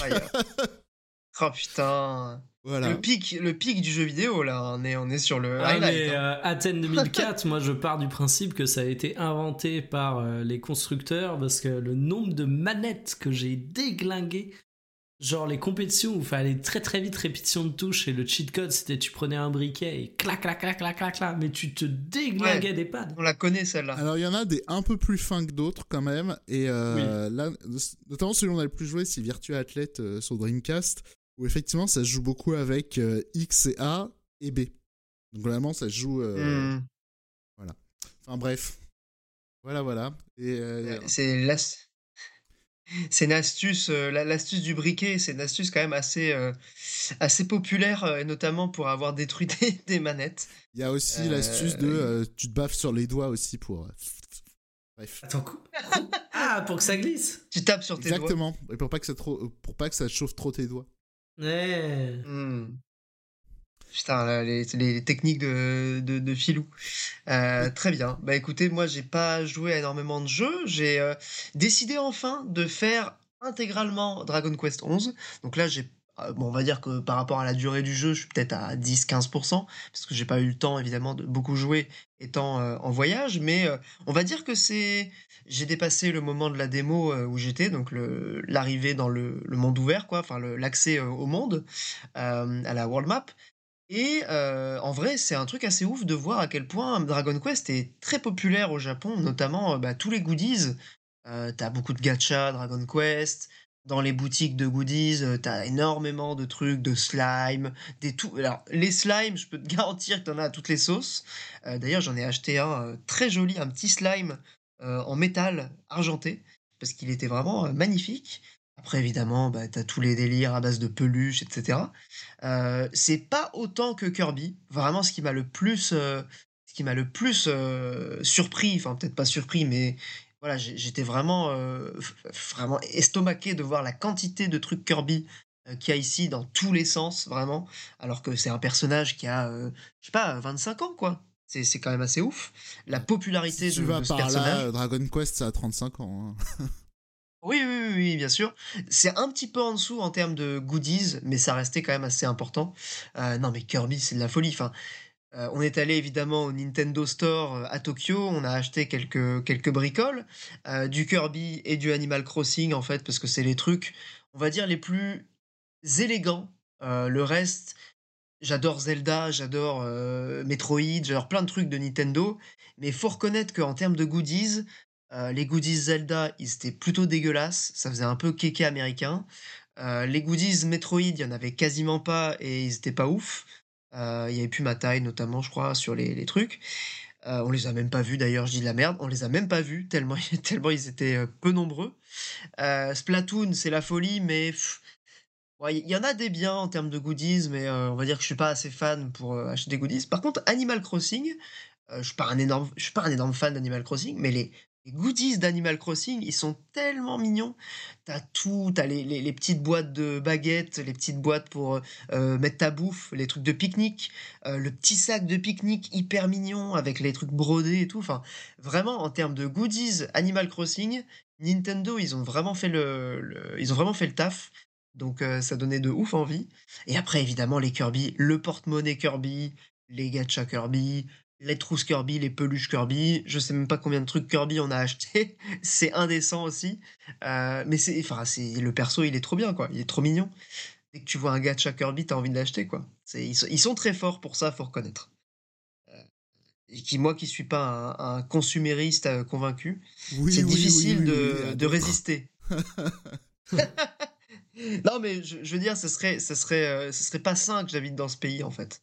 j'achèterais tout le temps des merdes c'est c'est pas bon pour moi. Ça, ça encouragerait mes, mes, mes, déviances.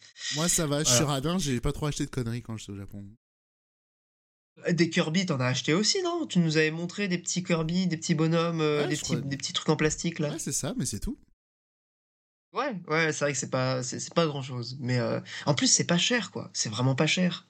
Des trucs à 200 yens, ça fait 1 euro, 1 euro 20, quoi. Mais ça, par exemple, c'est hallucinant. Les porte-monnaies et les trousses, oui, bon. ah, c'est stylé les porte-monnaies, les trousses. Une petite trousse, eh, franchement, est-ce que une petite trousse, t'en as pas toujours l'utilité? Non. toujours besoin d'une petite trousse pour ranger des trucs. Alors, faut, faut bien sûr que si. Alors, si, Mais si. Si je peux me permettre, si, si, les trousses, c'est important. Euh, quand ça s'appelle? Euh, genre dans le sac à dos, effectivement, quand t'as pas un sac à dos avec trop de euh, compartiments, tout ça, pour trier les trucs, effectivement, ah tu fais des petites trousses thématiques. Ça, mais bon, ça va, je, je suis déjà équipé, ça va. en tant que vapoteur, euh, une petite trousse pour mettre le liquide, une petite trousse pour mettre, je sais pas moi, bah, tu fais une petite, un, petit porte-monnaie, tu fais une petite trousse pour mettre euh, les batteries, des trucs comme ça, quoi, des, des conneries. Petite astuce pour la vape, il euh, y a les petits boîtiers euh, à disque dur Amazon Basics où tu peux mettre la vape et le liquide. Ah. Hmm. Petite astuce. Ouais, mais c'est moins, c'est moins mignon que les, les trousses Kirby. Ah oui, non, c'est dégueulasse. Mais cela dit, c'est ça le truc. les trousses, et notamment Mikael, où ça peut être utile pour aller au, bureau avec le laptop, tu te fais une petite trousse avec le chargeur, tes adaptateurs, et tu. Hop. Ouais, ça prend de la place, ça, par contre. Faut une grosse trousse, quoi. Ah bah oui, ah ouais, après, j'avoue, si t'as vraiment acheté des trousses pourries, euh, enfin des, des trousses pour enfants, quoi. Euh. non, non, mais pour mettre un chargeur de. Ça dépend du chargeur de, de laptop, mais par exemple, là, le laptop avec lequel j'enregistre, c'est un laptop euh, avec quand même une belle carte graphique et tout. Le chargeur, il fait la taille du PC quasiment, enfin, il est énorme. C'est c'est les trucs un peu gamer, là, tu sais, les, les gros blocs d'alimentation. Ah. Ouais.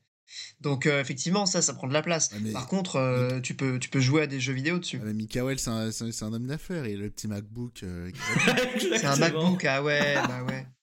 Mais justement, ah parce que Mikael aime bien, aime bien payer trois fois le prix des objets. bah non, non, ah, non.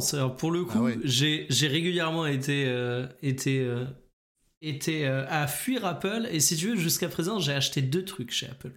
J'ai acheté un iPad que j'ai depuis je, crois que je l'ai depuis 2016.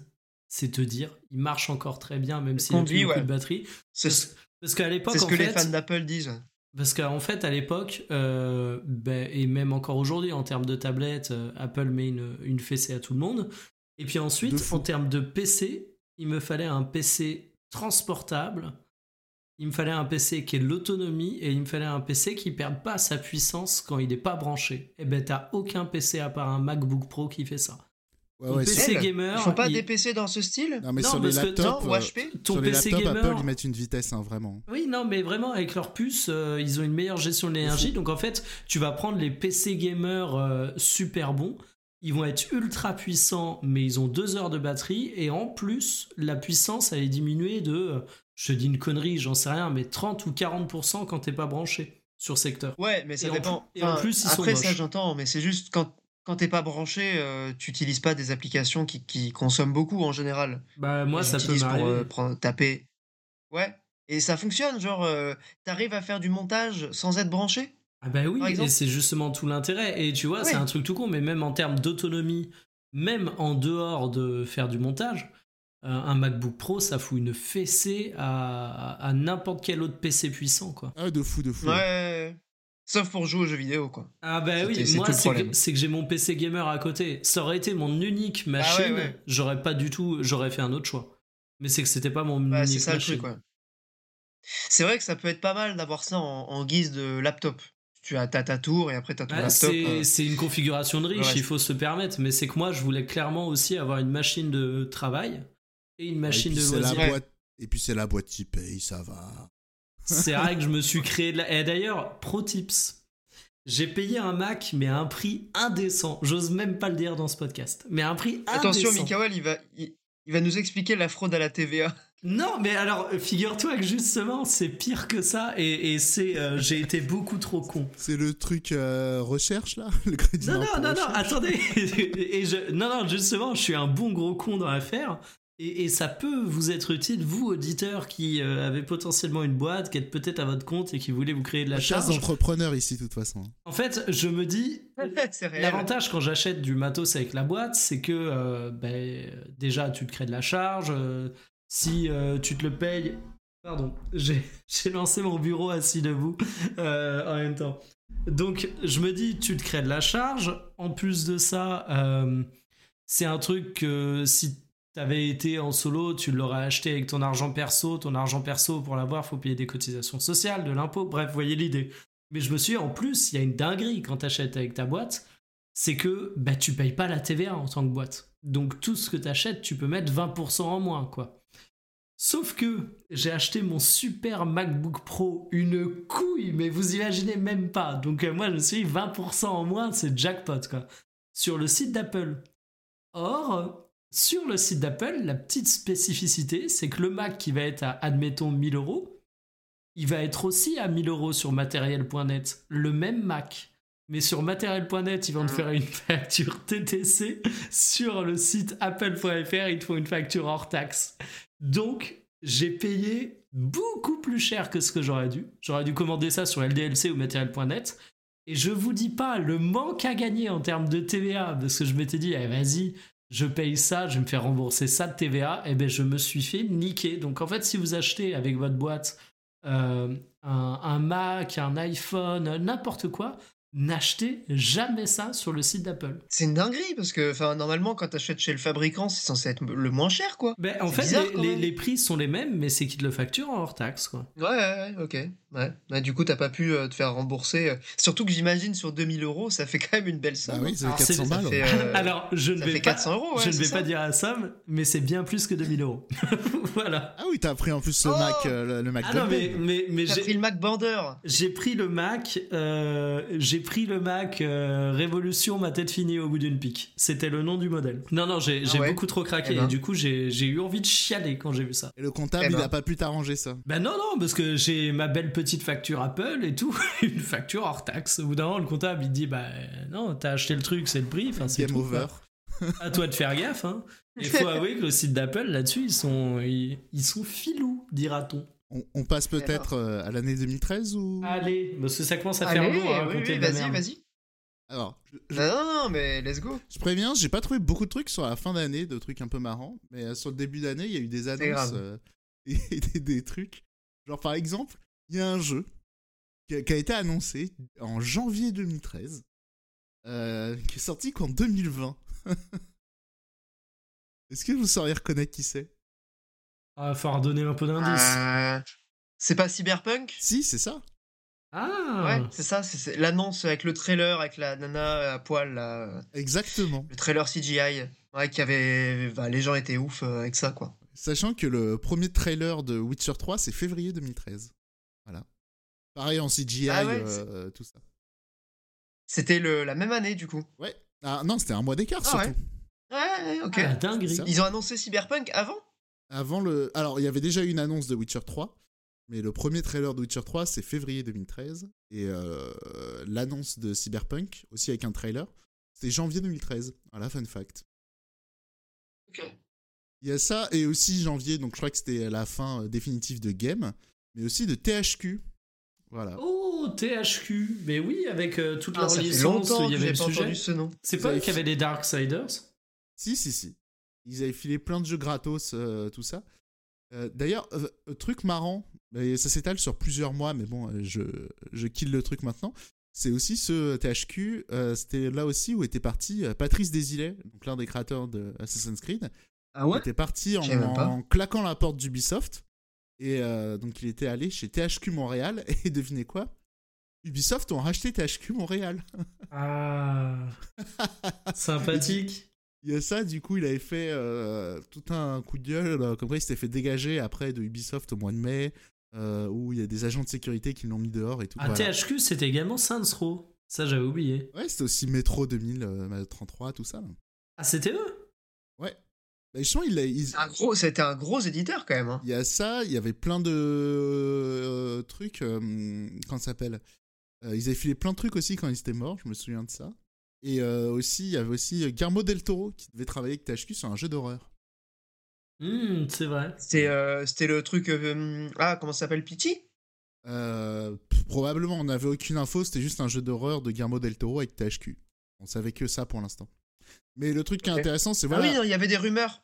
Ouais. Ça devait pas être Silent Hill ou un truc comme ça non, ça c'était après, il devait. Oui, c'était avec euh, euh, Kojima, ouais. Ça. Mm. De THQ, on savait juste que c'était Ouais, un jeu d'horreur, mais le truc qui est intéressant avec la fin de THQ, c'est que du coup, euh, il y a plein de projets de THQ qui ont été aspirés à droite à gauche par euh, d'autres constructeurs. Voilà. Euh, Ouais. Il y a ça aussi, je disais aussi petit point presse de 2013. Mais en fait, je me souviens plus trop ce que je. Le truc, j'ai juste lan- lancé, j'ai juste écrit relancement de JVM. Je me souviens plus trop pourquoi j'ai écrit ça. Parce que je crois qu'il y a-. C'est jeux vidéo, jeux vidéo magazine? Alors, euh, ouais, parce qu'avant c'était chez Merced, c'était relancé, et je crois qu'il y avait une histoire de nom de domaine avec l'autre site JVM. Je sais pas si vous vous souvenez de ce site. Euh, un- Ça me dit vaguement quelque chose. JVN. JVM, qui était un peu le site des vrais gamers, euh, tout ça là. JV. Parce que moi, je, je me souviens d'un truc, c'était JVN. Alors c'était peut-être JVM, j'ai peut-être une Ouais. connerie. hein. Avec un logo carré, là. Site jeux vidéo. Je crois qu'après- que c'était JVN. Oui, jeux Parce vidéo. que news. JVM, c'est- JVN. Oui, c'est ça, Fermé JVN. en 2014. Je tombe sur une news de Gameblog. Ouais, je crois que c'est ça. Et euh, Ah, mais c'est- non, il y avait un. Je pense, c'est c'est con que j'ai pas noté, euh, que j'ai pas noté les trucs, mais non, il y avait, il y avait une histoire en début 2013. Désolé les amis. Non, mais ce JVN, je m'en souviens, t'avais des pubs dans Jeux Vidéo Magazine de mémoire et c'était très très drôle parce qu'en fait, ils te présentaient genre les chroniqueurs phares et il y en avait un qui avait une caméra et il disait machin, le preneur d'image et tu le voyais jamais après dans les émissions sur le site et tout. c'était exceptionnel. Enfin, il y avait tout qui puait un peu la merde dans ce projet. Enfin, il y avait des bonnes choses, mais tu sentais que bon. euh, Et- J'aurais pas misé, euh, j'aurais pas misé mon épargne retraite dessus quoi. Il y a ça, et le truc marrant, c'est que j'avais re- rematé l'émission de euh, d'adieu, justement, du coup, de JVN. Et euh, dans le public, il y avait des. il y avait plein de gens que, voilà, on connaissait. Attends, j'ai- pas compris le sous-entendu. Ah non, c'est juste, il y avait plein de gens qu'on connaissait. et C'est marrant de se dire, c'est drôle, qu'est-ce qu'ils foutent là Voilà. Ah, Alors, moi, ce que je trouve assez drôle, là, quand je regarde sur Google JVN, le 10 janvier 2013, effectivement, Canal Jeux Vidéo annonce le grand retour de JVN. Et ensuite, j'ai une autre news juste au-dessus. Le site JVN ferme ses portes en mars 2014. bon, c'est un peu triste, mais c'est genre un an après. mais C'est le grand retour de JVN et un an après, c'est fini. Quoi. En vrai, j'ai envie de faire aïe, un aïe. live Twitch où on se fait une, un commentaire de toutes les émissions d'adieu, tu vois, genre No Life, euh, euh, Game Cult où ils partent, JVN où ils ferment, jeuxvideo.fr, tu vois, genre le grand fossoyeur de la presse JV. Et franchement, il y en a, mais euh, si tu veux, moi je me souviendrai toujours No Life où t'avais régulièrement leur intervention. Et t'avais vraiment l'impression d'être dans une vieille dans, dans une vieille série télé qui passe l'après-midi sur genre Feu de l'amour, où t'as un personnage qui est sur le point de crever et qui te fait du pathos, du tire-larme, qui est dans son lit de mort et qui dit Tu sais, Brandon, je vais bientôt partir. Eh ben, No Life, c'était ça, quoi. J'ai l'impression qu'ils ont passé leur vie à faire des, des petites coupures pub en mode Vous le savez, No Life va mourir. Enfin, incroyable. Incroyable. en même temps, ils sont vraiment morts. non, mais oui, mais si tu veux, moi, il y, a- C'est réel. il y avait le côté l'enfant qui crie au loup, tu vois. Quand ils sont vraiment morts, je vais Oh putain Ah, mais cette fois, c'est la bonne. Ah ouais, ouais. Et en vrai, c'est euh, juste qu'ils ont jamais été vraiment à l'équilibre financière, mais c'est juste que Bah, c'est ça qui est triste, ouais. il y avait un côté euh, grande transparence qui est tout à leur honneur, mais aussi un ton un peu pathos et tout. Moi, j'en pouvais plus, quoi. J'étais vraiment en mode, mais abattez la surtout, bête euh, crevée, quoi. Pe- Petit point, euh, petit point JVN. Euh, du coup, non, là, là, le truc c'était que en fait, JVN, ils avaient apparemment le nom de domaine Jeux Vidéo Magazine. Et euh, du coup, euh, Ah, ok. c'était ça. Et du coup, Jeux Vidéo Magazine, en se reprenant, ils ont voulu, ils ont voulu prendre le, le site web et il y a eu des histoires de, Ah, C'est un site, ouais. de, de conflits là-dessus. Oui, c'était pas si intéressant que ça en fait. hein. non, non, mais après, enfin, clairement, juste de, de, sur tout, enfin, de tout ça, de toute cette période de presse jeux vidéo, je trouve quand même que, au-delà de la tristesse et tout, du fait que le machin était jamais euh, à l'équilibre, en termes de contenu, euh, il y a quand même des bonnes émissions de No Life euh, qui restent encore, euh, voilà, des, des, des références, Ah, et on va chez dire, dans- Marcus, dans, ouais, souvenirs carrément. de. Exact. Ouais. non, non, mais globalement, c'était, il y avait des trucs bien, quoi. C'est Marcus, c'était Euh, sur No Life, c'était- pas sur Game One? Il, sur Game One. hein. il avait un truc sur No Life. sur No Life. Je- alors, Ouais, c'était a pas chez Marcus, ouais. mais il avait un truc sur No Life. C'est possible, ouais. Oui, après, évidemment, quand tu fais une chaîne euh, de télé, tu as forcément beaucoup de programmes. euh, donc, donc pas forcément tout est génial, quoi. Mais euh, il y avait quand même des bons, des bons trucs, quoi. Autre truc en janvier aussi, c'était le, le Nintendo Direct de Zinzin. On avait eu l'annonce de Xenoblade X, de Tokyo Mirage Session aussi, voilà. Euh, qui est sorti euh, pas mal d'années après, enfin en 2016.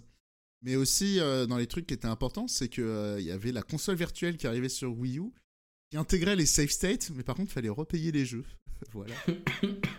C'est vrai, ça, c'était la dinguerie. Il fa- fallait racheter les jeux. Il y a ça, et Eh aussi, oui. il y avait Iwata, donc euh, c'était les 30 ans de la Famicom euh, cette année-là, donc t'avais. Euh, tous les deux mois, t'avais un jeu à 30 centimes, euh, voilà. Mais surtout, c'était aussi l'année de, Lu- de Luigi. Voilà, rendez-vous compte.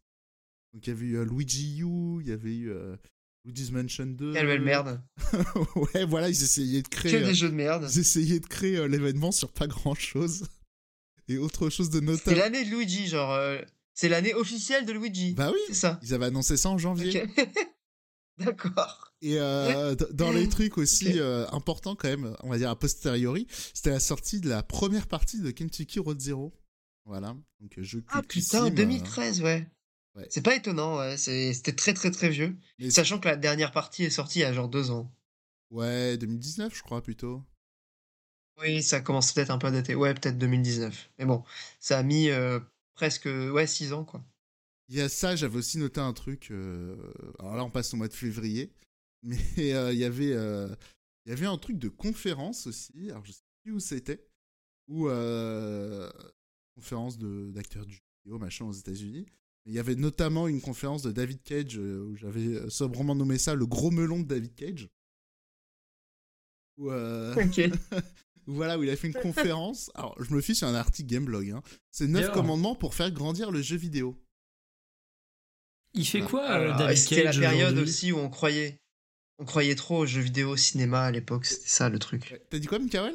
Qu'est-ce qu'il a sorti dernièrement, David Cage? Genre, à quoi son nom a été associé? Enfin, je veux dire, en dehors d'affaires de justice. Genre, en termes de Euh, jeux le vidéo, quel il est le dernier euh, terme? Le dernier truc où il s'est vraiment mis en avant, c'était Détroit, mais son studio, ils ont sorti d'autres Ouais. trucs euh, depuis. Ok. Donc, euh, peut-être qu'il bosse encore, mais il est pas brandé comme euh, figure de proue, quoi. Ouais, c'est exactement. Bah là, ils bossent déjà sur un jeu Star Wars. Mais euh, Oui, c'est vrai, ouais. je sais plus trop sur quoi d'autre. Du coup, ils sont, Mais alors, d'ailleurs- ils sont plus chez Sony. euh, du coup, quoi. Mais alors voilà, ils sont, indépe- ils sont indépendants entre guillemets, mais euh, le comment dire, le jeu Star Wars, j'ai vu à aucun moment le nom de David Cage mis en avant. Ouais, ouais, c'est ça. Ils mettent plus trop David Cage en avant. Est-ce qu'il il bosse dessus de- sur ce jeu-là Ah, ou il a peut-être raconté tout ce qu'il avait à raconter, euh, on sait pas. Mais Ouais. rapidement, c'est dit, bon. ces, ces neuf commandements là pour faire grandir le jeu vidéo. Alors, je les lis rapidement tous les trucs. hein. Alors, 1. Créer des jeux pour tous. Il est temps d'inventer des expériences interactives pour adultes. Il est temps. 2. de changer nos paradigmes. Euh, tac, tac, tac. Ouais, non, c'est pas intéressant.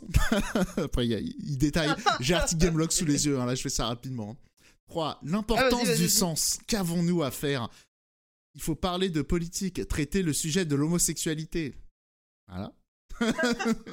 C'est le, le mec, Quatre. c'est quoi Ça sort d'où Ouais, non, mais c'était. euh, Il y a, il y a eu d'autres mecs qui ont fait des conférences à ce truc qui était un peu lunaire aussi, mais celle de David Cage, c'est quand même. Ça, ça a l'air d'être quand même le, le, incroyable. le meilleur poulet, quoi. 4. Ouais. Devenir Ah, accessible. putain. Focalisons-nous sur l'esprit, pas sur les pouces. Aïe aïe aïe. 5. Importer d'autres talents. takes éclatés. 6. Établir des nouvelles relations avec Hollywood. Ah oui, bah voilà, mais c'est ça. 7. C'était la période.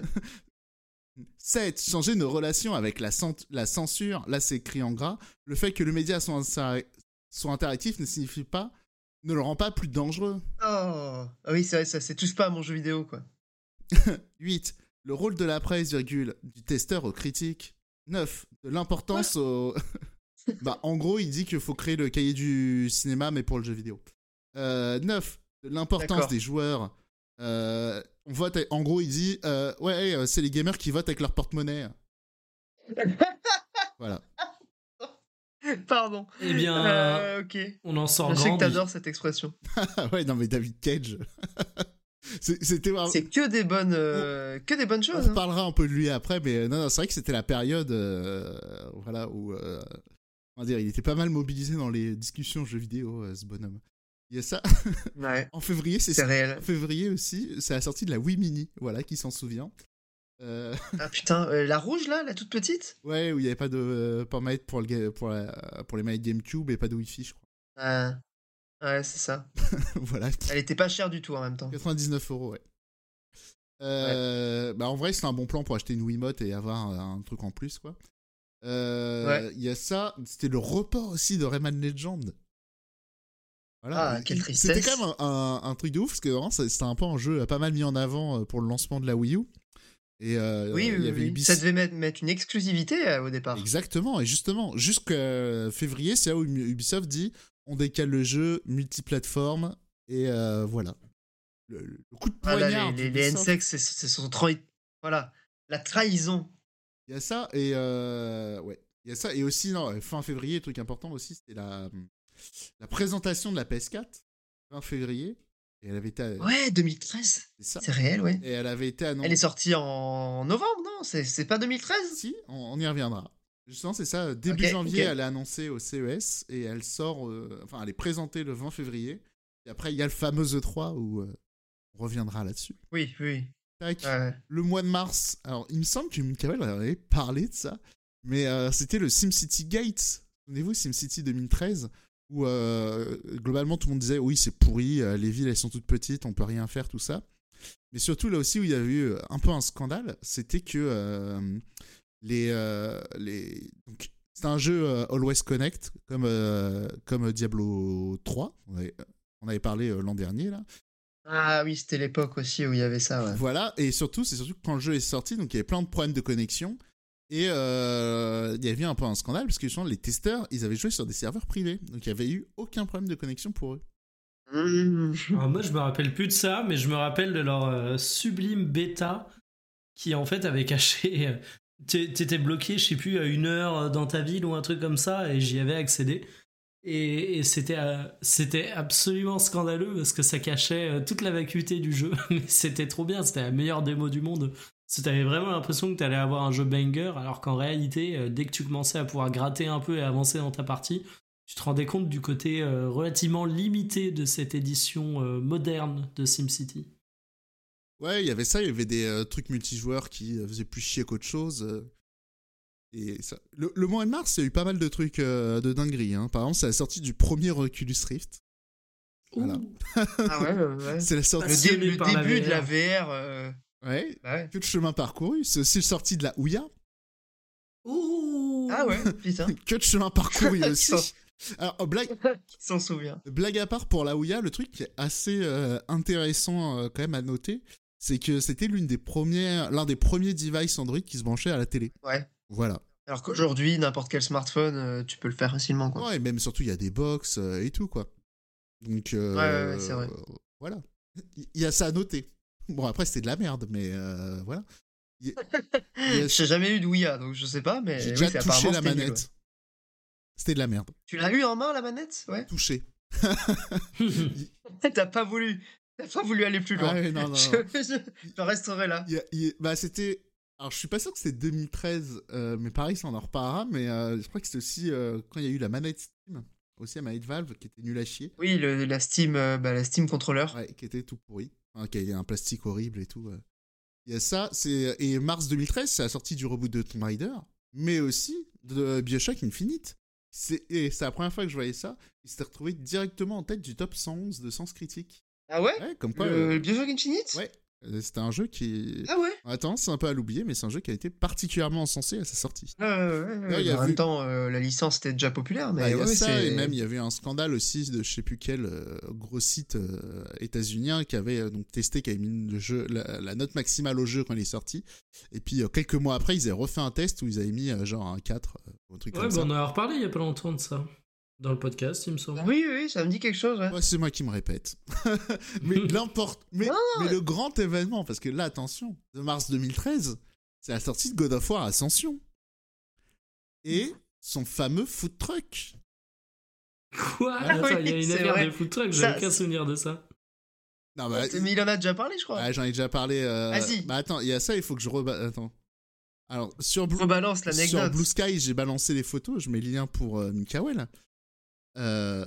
Attends, comment on envoie un lien Blue Sky C'est quoi cette...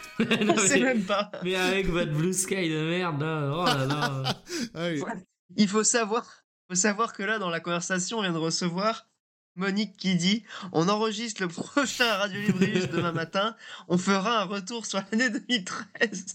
Quelle époque, Ah, mais les amis. mais bande de cons, faut que je crée un compte. Ah bah non, bah allez vous faire voir, hein, tant pis, je verrai pas. Ou fais-moi une Ah oui, capture tu peux pas d'écran. voir Ah, tu peux pas voir. Bah attends deux secondes, je fais une capture d'écran. Ouais, faut Ah non, Blue Sky. Putain, on en est encore là, quoi. Ah non, mais la... la, la... God of War Ascension. Voilà, non mais Ah attends. putain, les photos Bah oui, c'est les photos qui sont Ah. importantes. C'est... Euh... Alors, Ah, les photos c'est du coup... Imaginez dans Paris, donc il y avait un- dans Paris, du coup, il y avait un camion où il y avait écrit un tweet ou un post Facebook en échange d'un sandwich. Et forcément, il y a Cyril Drevet, quoi. C'est pour ça qu'on se. Et, et- Tatos te paye ton grec à Paris. voilà, il y avait eu ces, euh, ces photos de euh, Cyril Drevet et de Julien Telouk euh, qui allaient gratter leur, euh, Ah non, leur mais sandwich. les deux, à un moment, il faut le dire, on est vraiment face à deux spécimens, surtout Telouk sur son Instagram. Le mec, il pourrait se tatouer Domino's Pizza contre une réduc de 5 balles. Enfin, c'est- j'ai jamais vu des rats pareils, quoi. Non, surtout. Telouk sur Insta, vraiment, Drevet. Euh, bon, Ouais, c'est ouais. encore autre chose, mais bon. Bah, il, il- Brevet, il est dans son, il est dans son univers. il y a ça et euh, comment ça s'appelle le truc, c'est que c'était, euh, enfin, on était complètement dans cette époque où euh, les histoires de collusion et tout, ça commençait vraiment à monter en sauce. En tout cas, Il y en a qui euh, étaient ouais, ouais, sereins. Ils étaient au pied du précipice, mais bah, ils sont un peu passés entre les gouttes. C'est quand même rigolo. Oui, alors que. Les photos. euh, Mais il y a ça, alors que tu sais, même c'est une dinguerie. Par exemple, sur Gameblog, il y avait une émission de Cyril Drevet où euh, ce qui s'appelait Backstage, où globalement c'était Cyril Drevet à des événements presse. Oui, et mange des, petits- des petits fours, quoi. À peu près ça l'idée, ouais. Donc, euh. Et il est là en mode Ah, ils sont où mes petits fours Des souvenirs de cette émission. Il y a, il y a- il y a un peu de ça, quoi. Il y a ça, avril aussi, euh, on se souvient aussi tous de la révolution euh, Shootmania. Alors là, C'était ironique. oui. c'était censé être le Trackmania. C'était censé être le Trackmania du FPS. Exactement. C'est vrai que j'ai un flash Ouais, là qui revient de ça. Parce que c'était surtout l'année 2012, la fameuse année du, euh, du, Call of Duty Killer, mais euh, voilà, il mais en il était gratuit encore. en plus, Shootmania. Ouais, il y a moyen, mais il y avait de Ouais, l'ambition j'ai souvenir de l'avoir es- essayé. euh, Après, je sais pas le public, donc. euh, personne n'était public, je crois que c'était le problème du jeu. Oui. L'autre truc intéressant aussi en avril, c'était le. hum, Comment s'appelle? Sur Wii U, il y avait la démo de Rayman Legend, où c'était un peu plus qu'une démo, c'était les niveaux quotidiens qui étaient générés procéduralement. Je sais pas s'il y a encore ça dans Oui, le jeu oui, maintenant. oui. Mais. euh, Non, je pense pas. mais voilà, genre en mode. En, en guise d'excuse. euh, euh, voilà, ils avaient donné Ouais. ça, quoi. Les défis, quoi. Et sinon, le truc qui est intéressant, c'est que aussi, avril 2013, c'est les premiers DLC de Nintendo. Est-ce que vous, vous vous souvenez du jeu qui a lancé ça? Euh, 2013, c'est pas. Mario Kart? Non, c'était Fire Emblem Awakening. Ah, yes, ok. Voilà, Ah non, Mario Kart, c'était plus tard. euh, je suis bête. 2014, ouais. Il y a Ouais. ça, et aussi, c'est Euh, bien vu. c'est le lancement aussi d'une très grande chaîne YouTube en 2013, enfin avril 2013. Est-ce que ça vous dit quelque chose? Euh. Imaginez les, les- les deux gouttes de YouTube qui se lancent dans une chaîne de gaming. Cyprien Gaming. euh, Exactement Oh là là, là Yes. j'ai eu la bave aux lèvres, tu vois, vraiment de... Ah Il y a ça, et typiquement Ah. pareil en termes de collusion euh, avec les éditeurs, Ah, avec de c'était un- publicité cachée. C'était une dinguerie, ça. Cyprien Gaming, Ah ouais, c'était ouais, ouais. indécent. Et, que, et euh, rien n'était dit, c'est ça le truc Exactement, c'était fou. Oui, oui, et, et toutes les vidéos étaient sponsors. hein. Toutes. Ouais, C'est une dinguerie. Parce qu'avant, il y avait Non. des. Bah, déjà, Web et Diable, hein, cela dit. euh, qui était, euh, qui Oui, était à la manœuvre, déjà il me ça, ouais. semble. Et. euh, Bah, Ils étaient chez eux, en tout cas. Ouais. Ouais, il y y a ça et. euh, Enfin, ouais, Cyprien Gaming. Le Cyprien Gaming Show, c'est pas cette année-là, c'est l'année d'après. Mais. euh, Hmm. pour l'année prochaine. Ouais, c'est vrai qu'il y avait ça. Ah, j'ai très hâte. Ah, putain. Ça a duré qu'un an ou ça a duré deux ans? Ah, je crois qu'il y en a eu plusieurs, hein, des Cyprien Gaming Show. hein. Ouais, peut-être deux ou trois, mais ça n'a pas duré si longtemps. hein. Ouais. Et- C'est vite mort. En vrai, niveau placement produit, ça avait un peu commencé en 2012. Euh, euh, J'ai souvenir de JDG quand on avait fait un pour euh, Dragon's Dogma, mais c'était legit, on va dire. Enfin, c'était fait sur la chaîne de Capcom, donc euh, il n'y avait pas de souci. Mais c'est vrai que, je crois que j'en ai Mhm. déjà parlé l'an dernier, mais c'est vrai qu'il y avait, il y avait un moment, il y avait Kemar et euh, PV Nova qui avaient. D'un coup, ils s'étaient mis à parler de Need for Speed dans leurs vidéos. euh, Ah mais oui, je m'en rappelle, mais Ah, non, et à l'époque rien n'était indiqué, c'était mais c'était une honte, mais une honte. ça, il y avait une vidéo de Norman aussi sur euh, les anniversaires, une connerie comme ça, où en évidence, t'avais des gros, t'avais des jeux vidéo et des consoles devant lui. Genre, t'avais des papiers, euh, enfin des cadeaux emballés, mais au premier plan, t'avais des jeux et des consoles, tu sais, genre, placement de produits subtil. Oh là là. Il y a ça, le mois de mai, euh, annonce de la Xbox One, ouais. Enfin, avec le vrai nom Xbox One, sa fameuse euh, conférence TV TV Sport.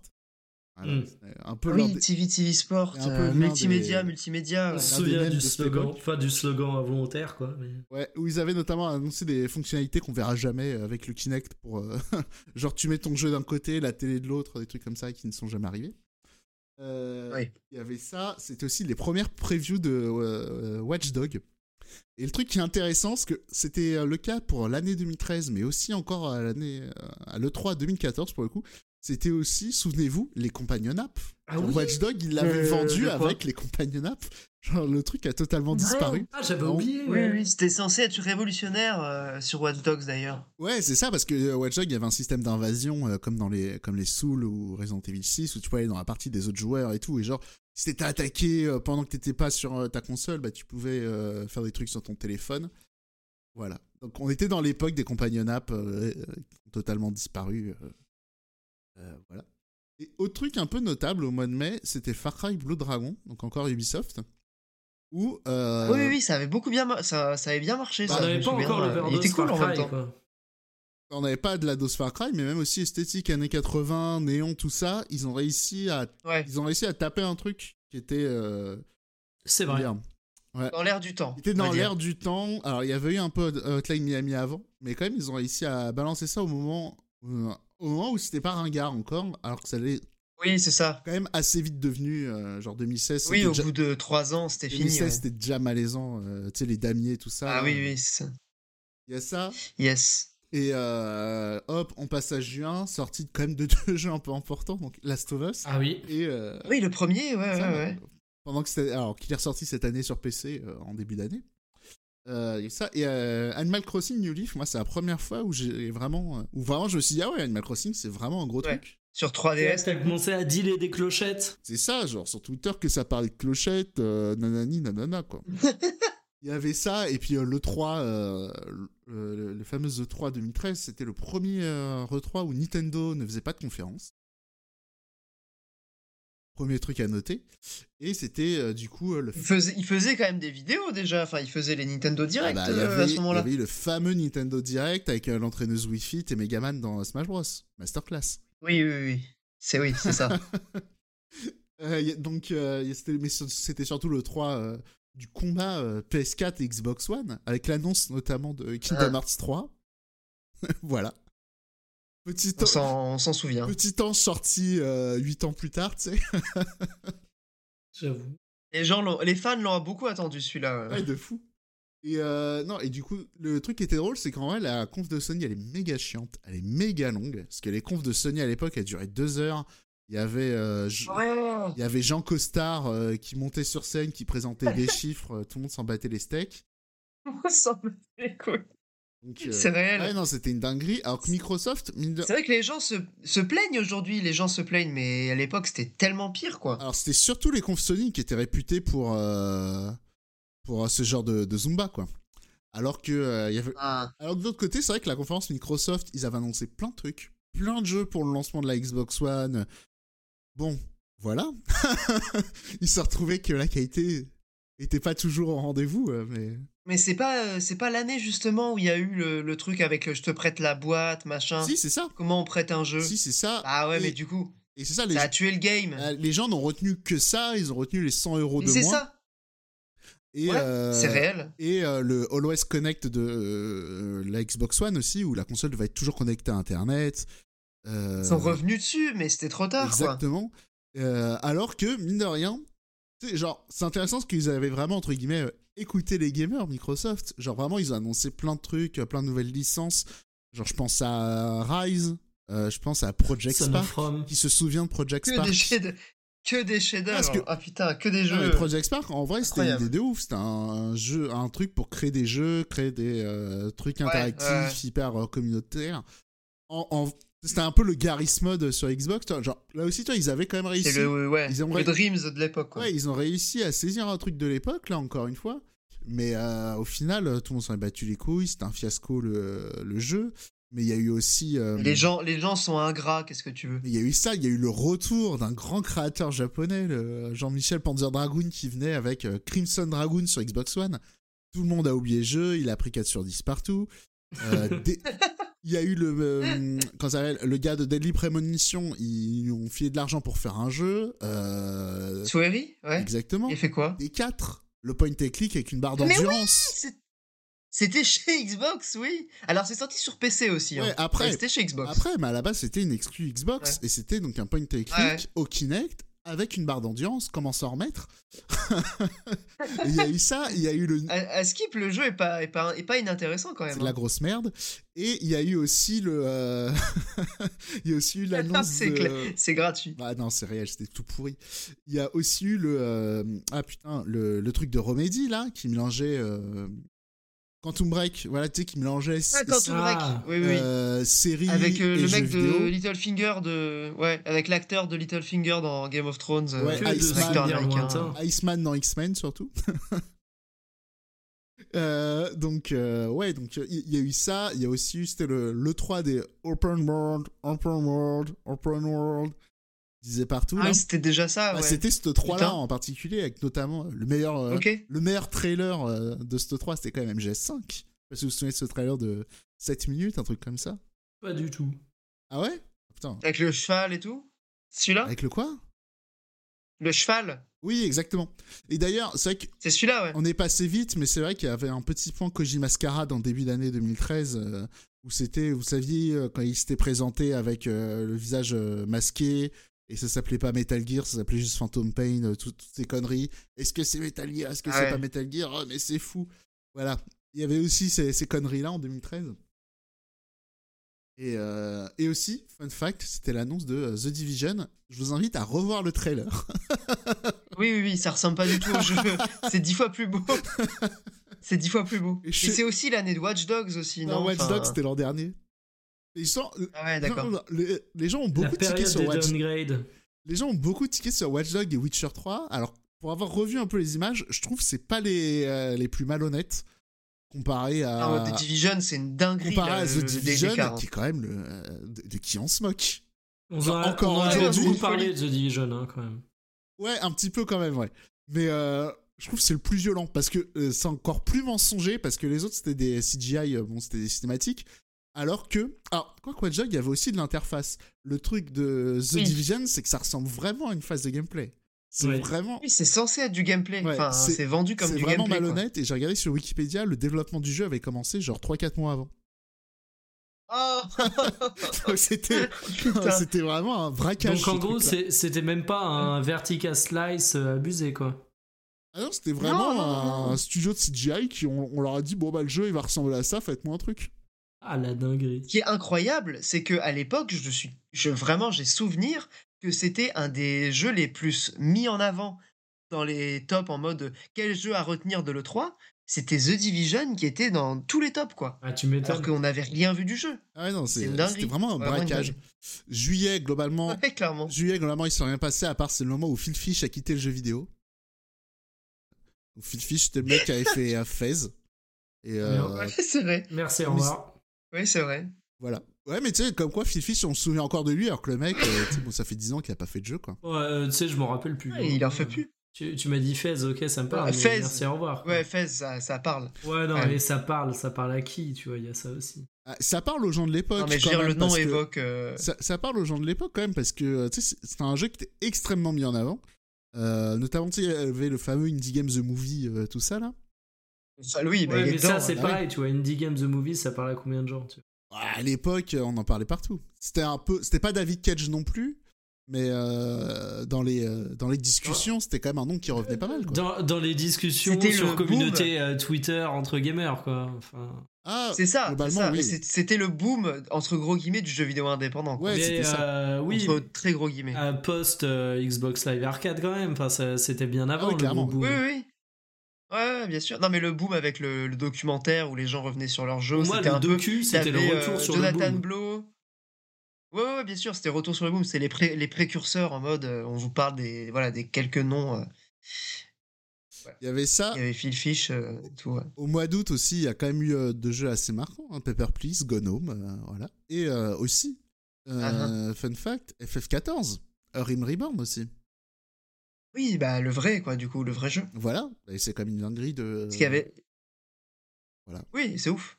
de- Mais de il y avait déjà eu le, le jeu qui était déjà sorti, quoi. Ouais, mais là, c'est le Rim Reborn, euh, ouais, le vrai jeu, quoi. Il y a ça. guillemets, celui qui est aujourd'hui. ouais. Il y a ça, c'était aussi l'annonce de la 2DS. Voilà, le mois d'août. Le- Ah, la Gamescom Exactement. Ouais. À la période Gamescom, on va dire. Et c'était les, euh, la rencontre de Mikael et Monique aussi. Parce que Mikael avait fait une vidéo là-dessus. Ah, Ah, oui, bah oui, on a le moment de. Mais maintenant que j'ai plus mon compte Twitter, on peut même pas. euh, peut Ouais, même pas mais c'était retrouver sur les- Aïe, aïe, YouTube, aïe. j'ai revu les commentaires, il n'y a rien de très marrant en vrai. Aïe, aïe, aïe, aïe. Ah, dommage. Voilà. Là, Il y a ça, il y avait aussi euh, dans, dans les jeux sympas. On reviendra sur les jeux après euh, rapidement.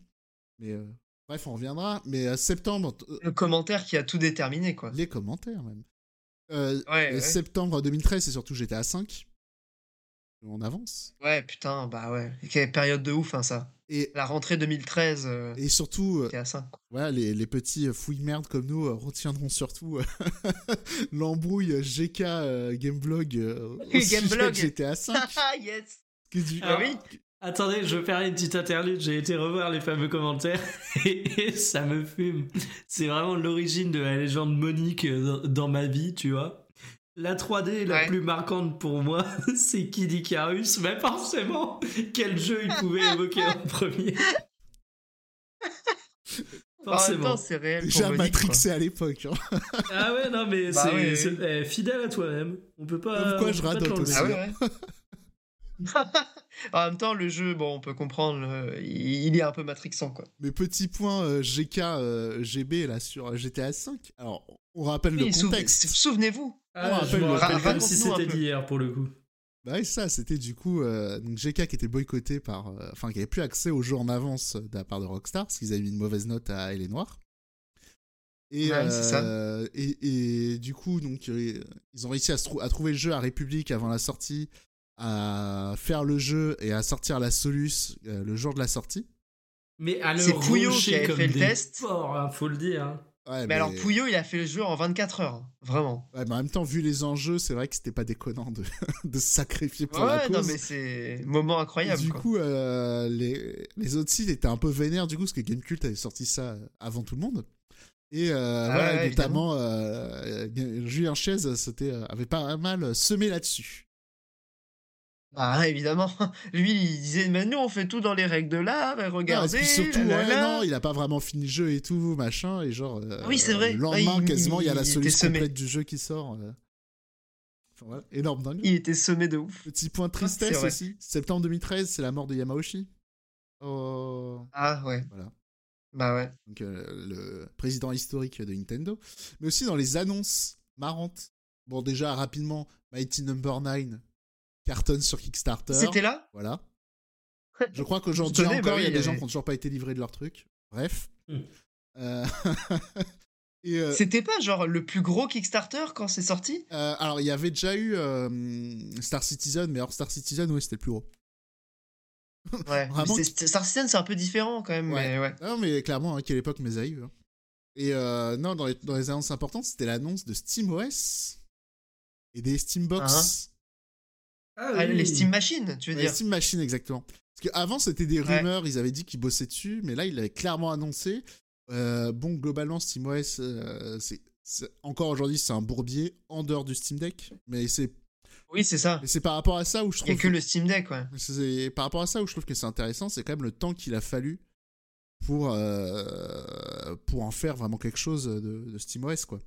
Enfin, c'est Hmm. rétrospectivement c'est assez ouf. Rapidement octobre aussi. L'événement d'octobre vraiment importante, c'est quand même la Paris Game Week et le fameux Seki Moïse. Voilà. Ah oui C'était cette... cette année-là? Oui, parce que c'était pour les 500 premiers arrivés. euh, Il y avait euh, Activision qui donnait un collector de Call of Duty Ghost. Et du coup, il y avait eu un peu des émeutes. euh, Enfin, des émeutes. Des, des rassemblements de jeunes euh, qui venaient pour euh, croquer Call of, quoi. Et euh, Je me souviens j'explique parce qu'il y a des gens qui connaissent pas c'est qui Moïse. Et du coup, non, il y mais avait un- explique, Tu racontes et C'est du coup, il y avait vraiment- un vigile euh, qui avait une béquille à la main et qui, du coup, qui disait aux gens, mettez-vous de ce côté, machin. Et il passait du coup au milieu de tout le monde. Et euh, du coup, il y a un gars, il fait, ah, regardez, c'est Moïse, il sépare euh, machin. Et le vigile, il rigole. Et après, il fait, qui a dit ça, qui a dit ça? Et après, euh, le gars, il fait, ah, c'est moi qui ai fait la blague. Et après, il met un gros coup de béquille dans la gueule. Et il lui dit, c'est qui Moïse? Non, mais, je suis en train de chercher Moïse Farigan 6 sur Google, t'as même des mèmes et tout, Enfin, c'est incroyable. Ah ouais, c'était. Ah, mes vidéos légendaires C'est légendaire voilà. Incroyable ça. Ça me refume rien que d'y repenser. Et d'ailleurs, Call of Duty, le dernier qui est sorti, euh, non, oui, qui va sortir, enfin, il y a un anonymat complet, c'est une dinguerie. hein. Ouais, mais je crois que ça marche encore bien. Ouais, non, mais c'est. Oui.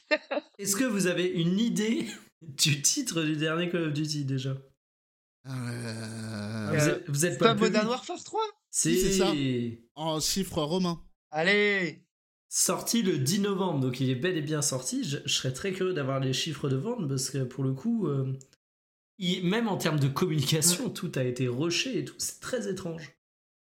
En vrai, Après, c'est le reboot des, des Modern Warfare, non? C'est le... C'est pas des sortes de remake des, des premiers euh, Modern Warfare, un truc comme ça? Euh, je crois. Mais après, cela dit, Si, c'est ça, hein. ouais, après, cela dit, niveau euh, communication, je pense, Michael, tu passes un peu à travers. Parce que pour le coup, sur euh, Twitch, et euh, ils y vont à mort, et sur YouTube aussi. Non, non, mais même en termes d'annonce, il a été annoncé hyper tard. Ouais, mais parce que je pense qu'ils sont sur une. euh, comment dire, au niveau du truc, ils sont. Ils s'adressent vraiment à un public très ciblé, quoi, vraiment. Donc, euh, YouTube et Twitch, j'ai l'impression. Ouais, mais, mais toutes les autres années, il les annonçait beaucoup plus tôt. Donc, euh, bon, je dis pas que c'est pas vendu, qu'on soit clair, mais par rapport au précédent, j'aimerais bien avoir une petite, euh, une petite comparaison. Le problème, c'est quoi On a jamais les. Je suis fou. Le- Pardon, je suis un fou rire sur c'est qui Moïse. Je revois la, je revois la Ah. vidéo, elle me... elle me termine. Ah putain, elle est incroyable cette J'ai cru vidéo. que tu disais chien fou parce que c'est aussi euh, euh, l'année de chien fou, euh, il découpe. hein. Il découpe, ouais, ouais, ça aussi, elle est Il incroyable. faudra la mettre dans le, Ah putain. dans, dans le montage, on la rajoutera pour la pause musicale. C'est une pause Yes. musicale, Ah ouais, trop bonne idée. Trop bonne idée. c'est important. Hein. Chien fou, il découpe. Ah, faut, faut s'en souvenir de ça aussi. Il y a- il y, a ça. Ah putain. Euh, rapidement, euh, dans les sorties euh, du mois d'octobre, c'était la sortie de Beyond Two Souls, Ah, bah David Cage, justement, on était, on était dessus là. notamment, et Julien Chiez, encore lui, donc, qui était ma, devenu rédacteur en chef de Gameblog cette année-là. hein. Et Ah, C'est en 2013 qu'il est devenu? Ah ouais c'est ça. Et sachant qu'en 2012, il avait été nommé au CNC avec un certain David Cage. Voilà, il siégeait dans la même commission. Et euh, donc, en étant rédacteur en chef, euh, du coup, on lui a mis un 9 sur 10 à son jeu. Ah bah tiens. Bizarre l'ambiance. bon après, c'est- on va dire que c'est un petit truc dans un ensemble. Oui, parce que le dossier, comme tu dis, euh, le dossier Julien Chies, David Cage, il est épais quand même. Bah oui, bah surtout que, enfin, il y a eu encore des, des remous de ce dossier il y a, il y a même pas 2-3 ans, quoi. Avec l'affaire euh, de Quantic Dream jugé euh, pour les trucs de harcèlement et compagnie. Euh, Et la prise de position, la défense. Bah ouais. Condamné bien souvent, ouais. Et effectivement, Julien Chiez n'avait pas beaucoup euh, relayé les condamnations. euh, alors qu'il s'y était engagé, mais je pense, en fait, il a juste oublié parce qu'il a trop de travail, quoi. Bah, ouais, c'est bizarre parce que il y, a- il y a des petits malins sur Twitter qui lui ont fait remarquer et euh, bah, il les a bloqués. Bizarre, hein Ah ouais. c'est étonnant. Mais je, mais je pense que ça doit être son, ça doit être son, son, son committee manager qui a fait ça. Ouais, je pense que Lui, c'est il ça. a pas, il a pas vu. euh. À mon avis. Bah ouais, c'est sûr. Il y a ça. Et donc, octobre, c'était euh, la sortie de la 2DS euh, et de Pokémon XY où euh, c'est le moment où la 3DS a vraiment cartonné. Parce que, cela dit, avant 2013, en vrai, la 3DS, c'est vrai que c'était un peu bourbier, il n'y avait pas grand chose. Mais là, c'était l'année donc d'Animal ouais, ouais. Crossing, de Pokémon, de Fire Emblem, de euh, Link to the Past euh, 2. Euh, Oui, Link un jeu euh, incroyable, en Between plus. World. euh, Between Worlds, ouais. Luigi's Mansion 2, je crois que je l'ai déjà dit. Euh, Enfin bref, il y a eu plein de trucs, le Castlevania. Je dis pas que c'était que des bons jeux, hein, mais bref, c'était l'année où sur 3DS mais- il y avait eu beaucoup de trucs, alors qu'avant, ouais, c'était un peu, Il y a beaucoup de jeux, ouais. un peu en jachère. Puis la 2DS, enfin, faut dire que la 3DS avait pas ce côté euh, jouer pour les gamins, c'était pas forcément hyper. euh, alors que la 2DS, elle valait beaucoup moins cher et tu sens le côté euh, plastique un peu solide, quoi. Donc ça avait, euh, ça avait pu séduire tout ce Et public. même en prise en main, c'est euh. vrai qu'elle était assez agréable en vrai. Ouais, c'est c'est une, c'est une bonne console, la 2DS. hein. Il y a ça, novembre, c'est le lancement de JV Le Mag aussi. Voilà. Parce que Ah ouais, putain, ça fait 10 ans. Ah bah oui, ils ont, Ouais. dit, ils ont fêté leurs 10 ans euh, il y a quelques semaines. JV Le Mag, parce que c'est celui Donc, qui est encore là, mais il y a eu pas mal de magazines qui se sont lancés. hein. Donc je disais, Vidéo Magazine qui s'est relancé. Parce que 2000. euh, The Game aussi, non Ouais, je crois qu'il y avait ça, The Game. euh, Il y en avait, il y avait pas mal de trucs qui s'étaient lancés. Parce que ouais, fin 2012, du coup, il y avait Merced, donc l'entreprise qui avait tous les magazines de jeux vidéo qui s'étaient plantés. Et euh, du coup, bah, les journalistes, hein, en gros, ils se sont retrouvés au chômage et ils ont relancé des magazines. et je crois qu'il y a que JV Le Mag Oh. et Jeux vidéo magazine qui ont survécu. hein. Il y a Jeux vidéo magazine, ça existait déjà avant, non? Euh, Ça existait avant, ouais, je crois. mais Ça, ça a ça existait relancé, avant, quoi, c'était mais- mort, ça a été relancé. Oui, ouais, c'est ça. C'est une, relance. quoi. Exactement. Il y a ça, novembre, ça sort. et The... Oui, vas-y. Non, non, The Game, euh, franchement, je, je- je crois que c'était cette période-là. Ouais, ils n'ont pas ça. fait beaucoup de numéros, il y en avait trois ou quatre. Ouais, c'est me- c'est Franchement, vite finito. C'était pas mal ce qu'ils faisaient, mais ils ont vraiment pas duré longtemps. Euh, mais bon, après, c'est encore euh, de- depuis quelques années, tu vois les trucs qui, au bout de trois mois, ils, ils meurent. euh, C'est voilà, c'est comme ça que ça marche.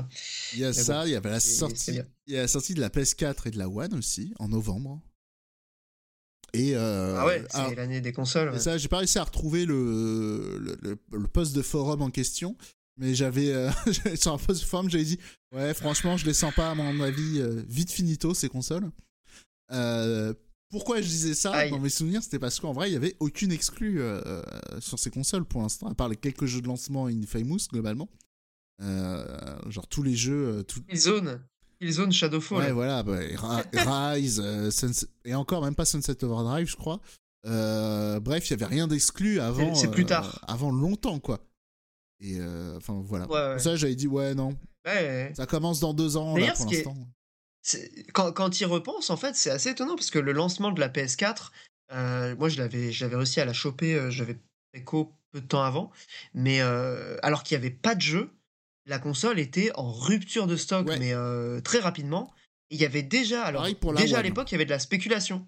Ouais, ouais. Pour la, pour la One aussi, ouais. Pareil pour la One. Ouais, c'était pas très important, mais toi, il y avait aussi un peu un fait divers euh, comme ça où il y avait un type qui avait euh, acheté une PS4 sur, euh, enfin, pensait acheter une PS4 sur eBay, mais en fait, le, le- il y avait un renard sur eBay qui avait marqué photo de PS4, et du coup, le gars avait payé 400 balles une photo de PS4, et il s'était plaint sur Twitter, et euh, Oui. je crois que c'était Sony qui. Sony ou un vendeur de trucs qui lui avait offert une PS4. Hashtag belle histoire, Ah. hashtag conte de Noël, tout ça, quoi. Ah ouais. Les contes de Noël, ouais, ouais, putain. Donc le gamin, il joue à Ah, Killzone c'est et. Knack, quoi. C'était les deux jeux de lancement, c'est réel. Moi, j'avais acheté la PS4 avec Killzone. Je l'ai revendu plus cher. Genre 30 ou 40 euros plus cher que l'achat. Euh, un mois, même pas un mois après. C'était. Il n'y avait pas de jeu, quoi. C'était nul. Je l'ai racheté plus tard, quand il y a eu des exclus, quoi. Mais, Marchandise. sinon. euh, Bah ouais.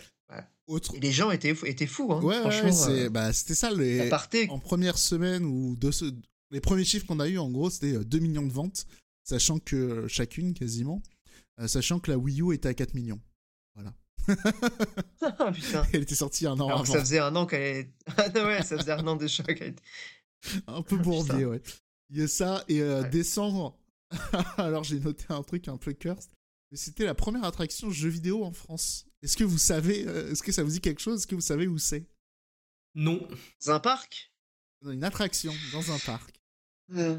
Euh, parc Astérix, non? Disney peut-être? Eh non, le futur, c'est le futuroscope, voyons. Voilà, Ah, c'était l'attraction lapin ouais. crétin. voilà. C'est réel Je m'en souviens en plus. Enfin, je, je suis pas, j'y suis pas allé évidemment. J'ai je des souviens de l'époque, mais ouais, les gens parlaient. euh, La com a, a bien fait son boulot. Et euh, Bah n'empêche que les lapins crétins, ça dure encore aujourd'hui. hein. il y a ça, et aussi, c'était la dernière année des VGX. Et les VGX, qu'est-ce que c'est? C'est l'ancêtre des Game Awards. Mais c'était les mêmes, euh, les mêmes gens. Enfin, c'était, déjà Geoff Keighley, mais il faisait ça avec une chaîne de télé pour les jeunes américains, tout ça. Et c'était super cringe, Oh les. VGX. Jamais, vous revoyez des Quel extraits. enfer. euh, Il y avait des sketchs très malaisants, tout ça. Est-ce que les Game Awards c'est pas super cringe aussi euh, entre nous? Ouais, c'est, c'est un autre genre. C'est moins cringe. Là, il y a vraiment le côté. un autre genre de il y a cringe, vraiment le côté euh, MTV, tout ça. euh, Ah ouais, ouais. ah, ouais. non, c'était. euh, Non, les, les les Game Awards, c'était c'est un plus la, foire. c'est plus la foire de, du jeu vidéo, on va dire, Oui, c'est- produit un peu à c'est l'américaine. les quoi. côtés Oscar Wish, quoi. Ouais, c'est ça. Oscar Wish. Et là, pour, C'est un peu ça. pour finir, donc là, on, on fait le petit top 100 rapidement de sens critique pour les trucs qu'il y a à noter. Enfin, je, je suis dessus et je relève Allez. les trucs intéressants. On va dire ça comme ça. Allez, allez, vas-y, Ouais. ouais. Alors, par exemple, est-ce que Mikael, t'as joué à Ratchet Clank Nexus? Évidemment. Ah ouais? J'allais dire personne C'est jamais. bien Bah ouais, non mais je l'ai pas Ah, noté ouais. sur Sens Critique. Oui, c'est vrai que j'aurais pu cliquer et voir. Effectivement, 7 Ouais, sur 10. non, non, euh, te- jeu tout à fait honnête. Ouais, c'est ce que j'ai regardé pas mal de trucs de l'année 2013, j'ai vu personne en parler. Bah, en fait, il était un petit peu osef, on va pas se le cacher, mais euh, en soi, c'était un Ratchet et Clank euh, tout à fait honnête, il a fait le taf, euh, RAS. hein. Dans le même jeu. Pas- Pas un jeu que tu retiens particulièrement, mais qui passe bien. quand Mais je crois qu'il était vendu à petit prix, il y avait pas un bail comme ça en plus. Ah, il y a moyen. Il y, avait un truc, hein, c'était pas un jeu à grosse ambition, c'était assumé, donc euh, non, non, euh, très très honnête. C'était c'est l'année aussi du dernier Sly Cooper. Ah, Putain, cette licence mais maudite. jamais fait, toujours eu envie de les faire. Bah, j'ai joué au premier, les, Ouais. les hitbox sont insupportables. Bref. je suis pas convaincu. Après, le premier, c'est PS1, je crois. J'ai ou joué PS2, sur Vita, monsieur. Ouais, ouais, ouais, je l'avais- j'avais lancé sur Vita aussi quand j'avais craqué ma Vita. Euh, après, je crois que la version Vita était pas terrible euh, en termes de, de, de FPS et tout. euh, c'était pas, c'est pas incroyable. Mais le- apparemment, les, les derniers sont bien. Mais il y en a pas eu. J'ai jamais Ah, fait oui. en entier. Bah, il y en a quatre. Voilà. Voleur à travers le temps.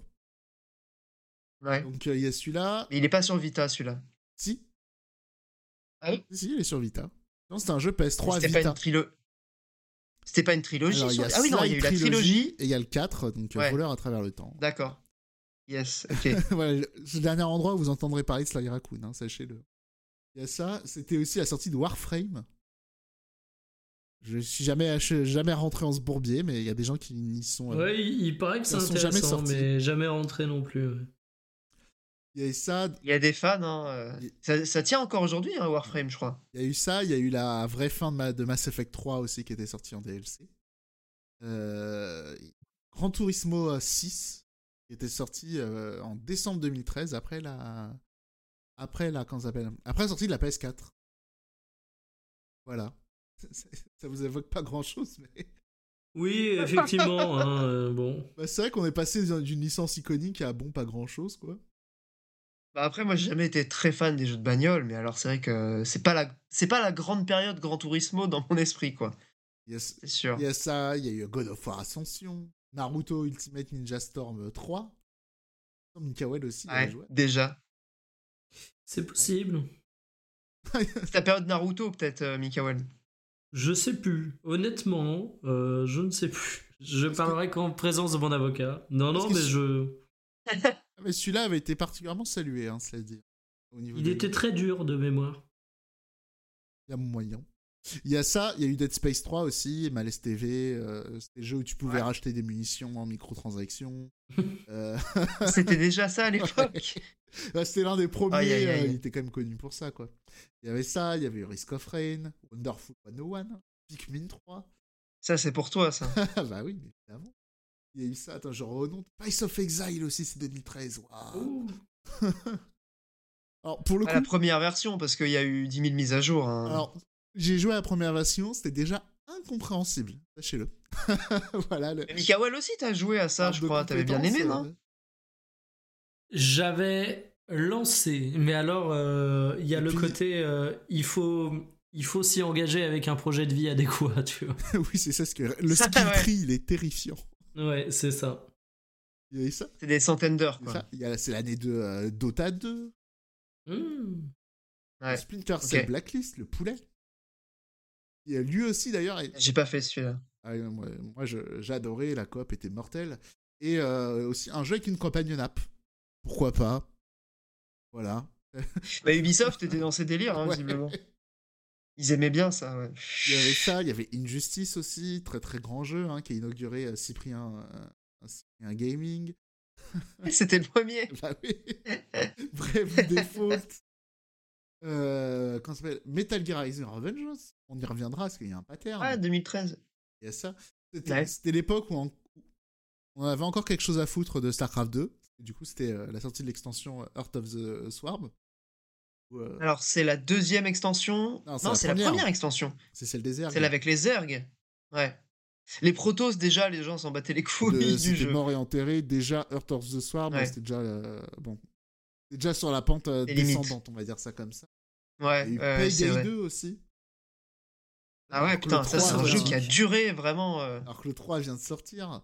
Et Saints Row 4. T'as joué au 3 d'ailleurs, euh, Mikael C'est que t'avais bien Pas aimé le tout. 2 Pas du tout, pas du tout. Non? Pour le coup, j'avais kiffé le 2, mais j'ai pas joué au 3 parce que pour le coup, les reviews sont euh, assassines. Ah ouais. Ouais, merde. Il y a eu ça, euh, il y a eu les, les rescapés de THQ euh, du coup qui sont sortis. Hein. Il y a Saints Row 4, Metro Last Light. Voilà. voilà. Darksiders euh, 3, 2 Non, Non, le- 2 c'était l'an dernier. Enfin, c'est 2012. Que d'oubli. Il y a eu ça. euh, Remember Me aussi. Parce que le jeu de Dontnod. Euh, Ah si. Ah si, si, si, ça, je m'en souviens, ouais. C'était c'était bien, hein, franchement. Déad Zinzin, combat. euh, les, les combats étaient originaux. Mais euh, le jeu s'était planté de fou. Bah, au moins, il y avait de l'idée, quoi. ouais, il avait fait. Un jeu, J'avais vu moins de 2000 200 000 exemplaires la première année. Donc, euh, un jeu qui a bidé, mais un jeu qui avait une proposition, et un jeu, souvenez-vous, coécrit par Alain Damasio. réel. Ah, c'est vrai. il était Dans chez le nous. Néo Paris, Il tout était chez ça, tout ça. Exactement. Ah ouais, non, euh, c'était l'époque où il était dans ce, dans ce délire de faire du jeu vidéo, et il était chez Dontnod. Mais je crois d'ailleurs que c'est un des fondateurs, en fait, de Ouais, ouais, Dontnod. c'est- même euh, Life is Strange, j'ai bossé dessus, il me semble. Ouais. Il y a eu ça, il y a eu- Ouais, donc, euh, on, a eu Mar- jeu vidéo français, monsieur. on a eu Mario 3D World aussi. Ah, ça, c'est quel poulet, ça. Nino Kuni. Euh, Ouais. DMC. Souvenez-vous, le reboot euh, qui a pas vraiment rebooté au final. Rose- Celui qui a été fait par euh, Ninja machin, là Exactement, ouais. Ah ouais. C'est sympathique. Il y a eu ça, il y a eu Brother Et La DA était sympa. Ouais.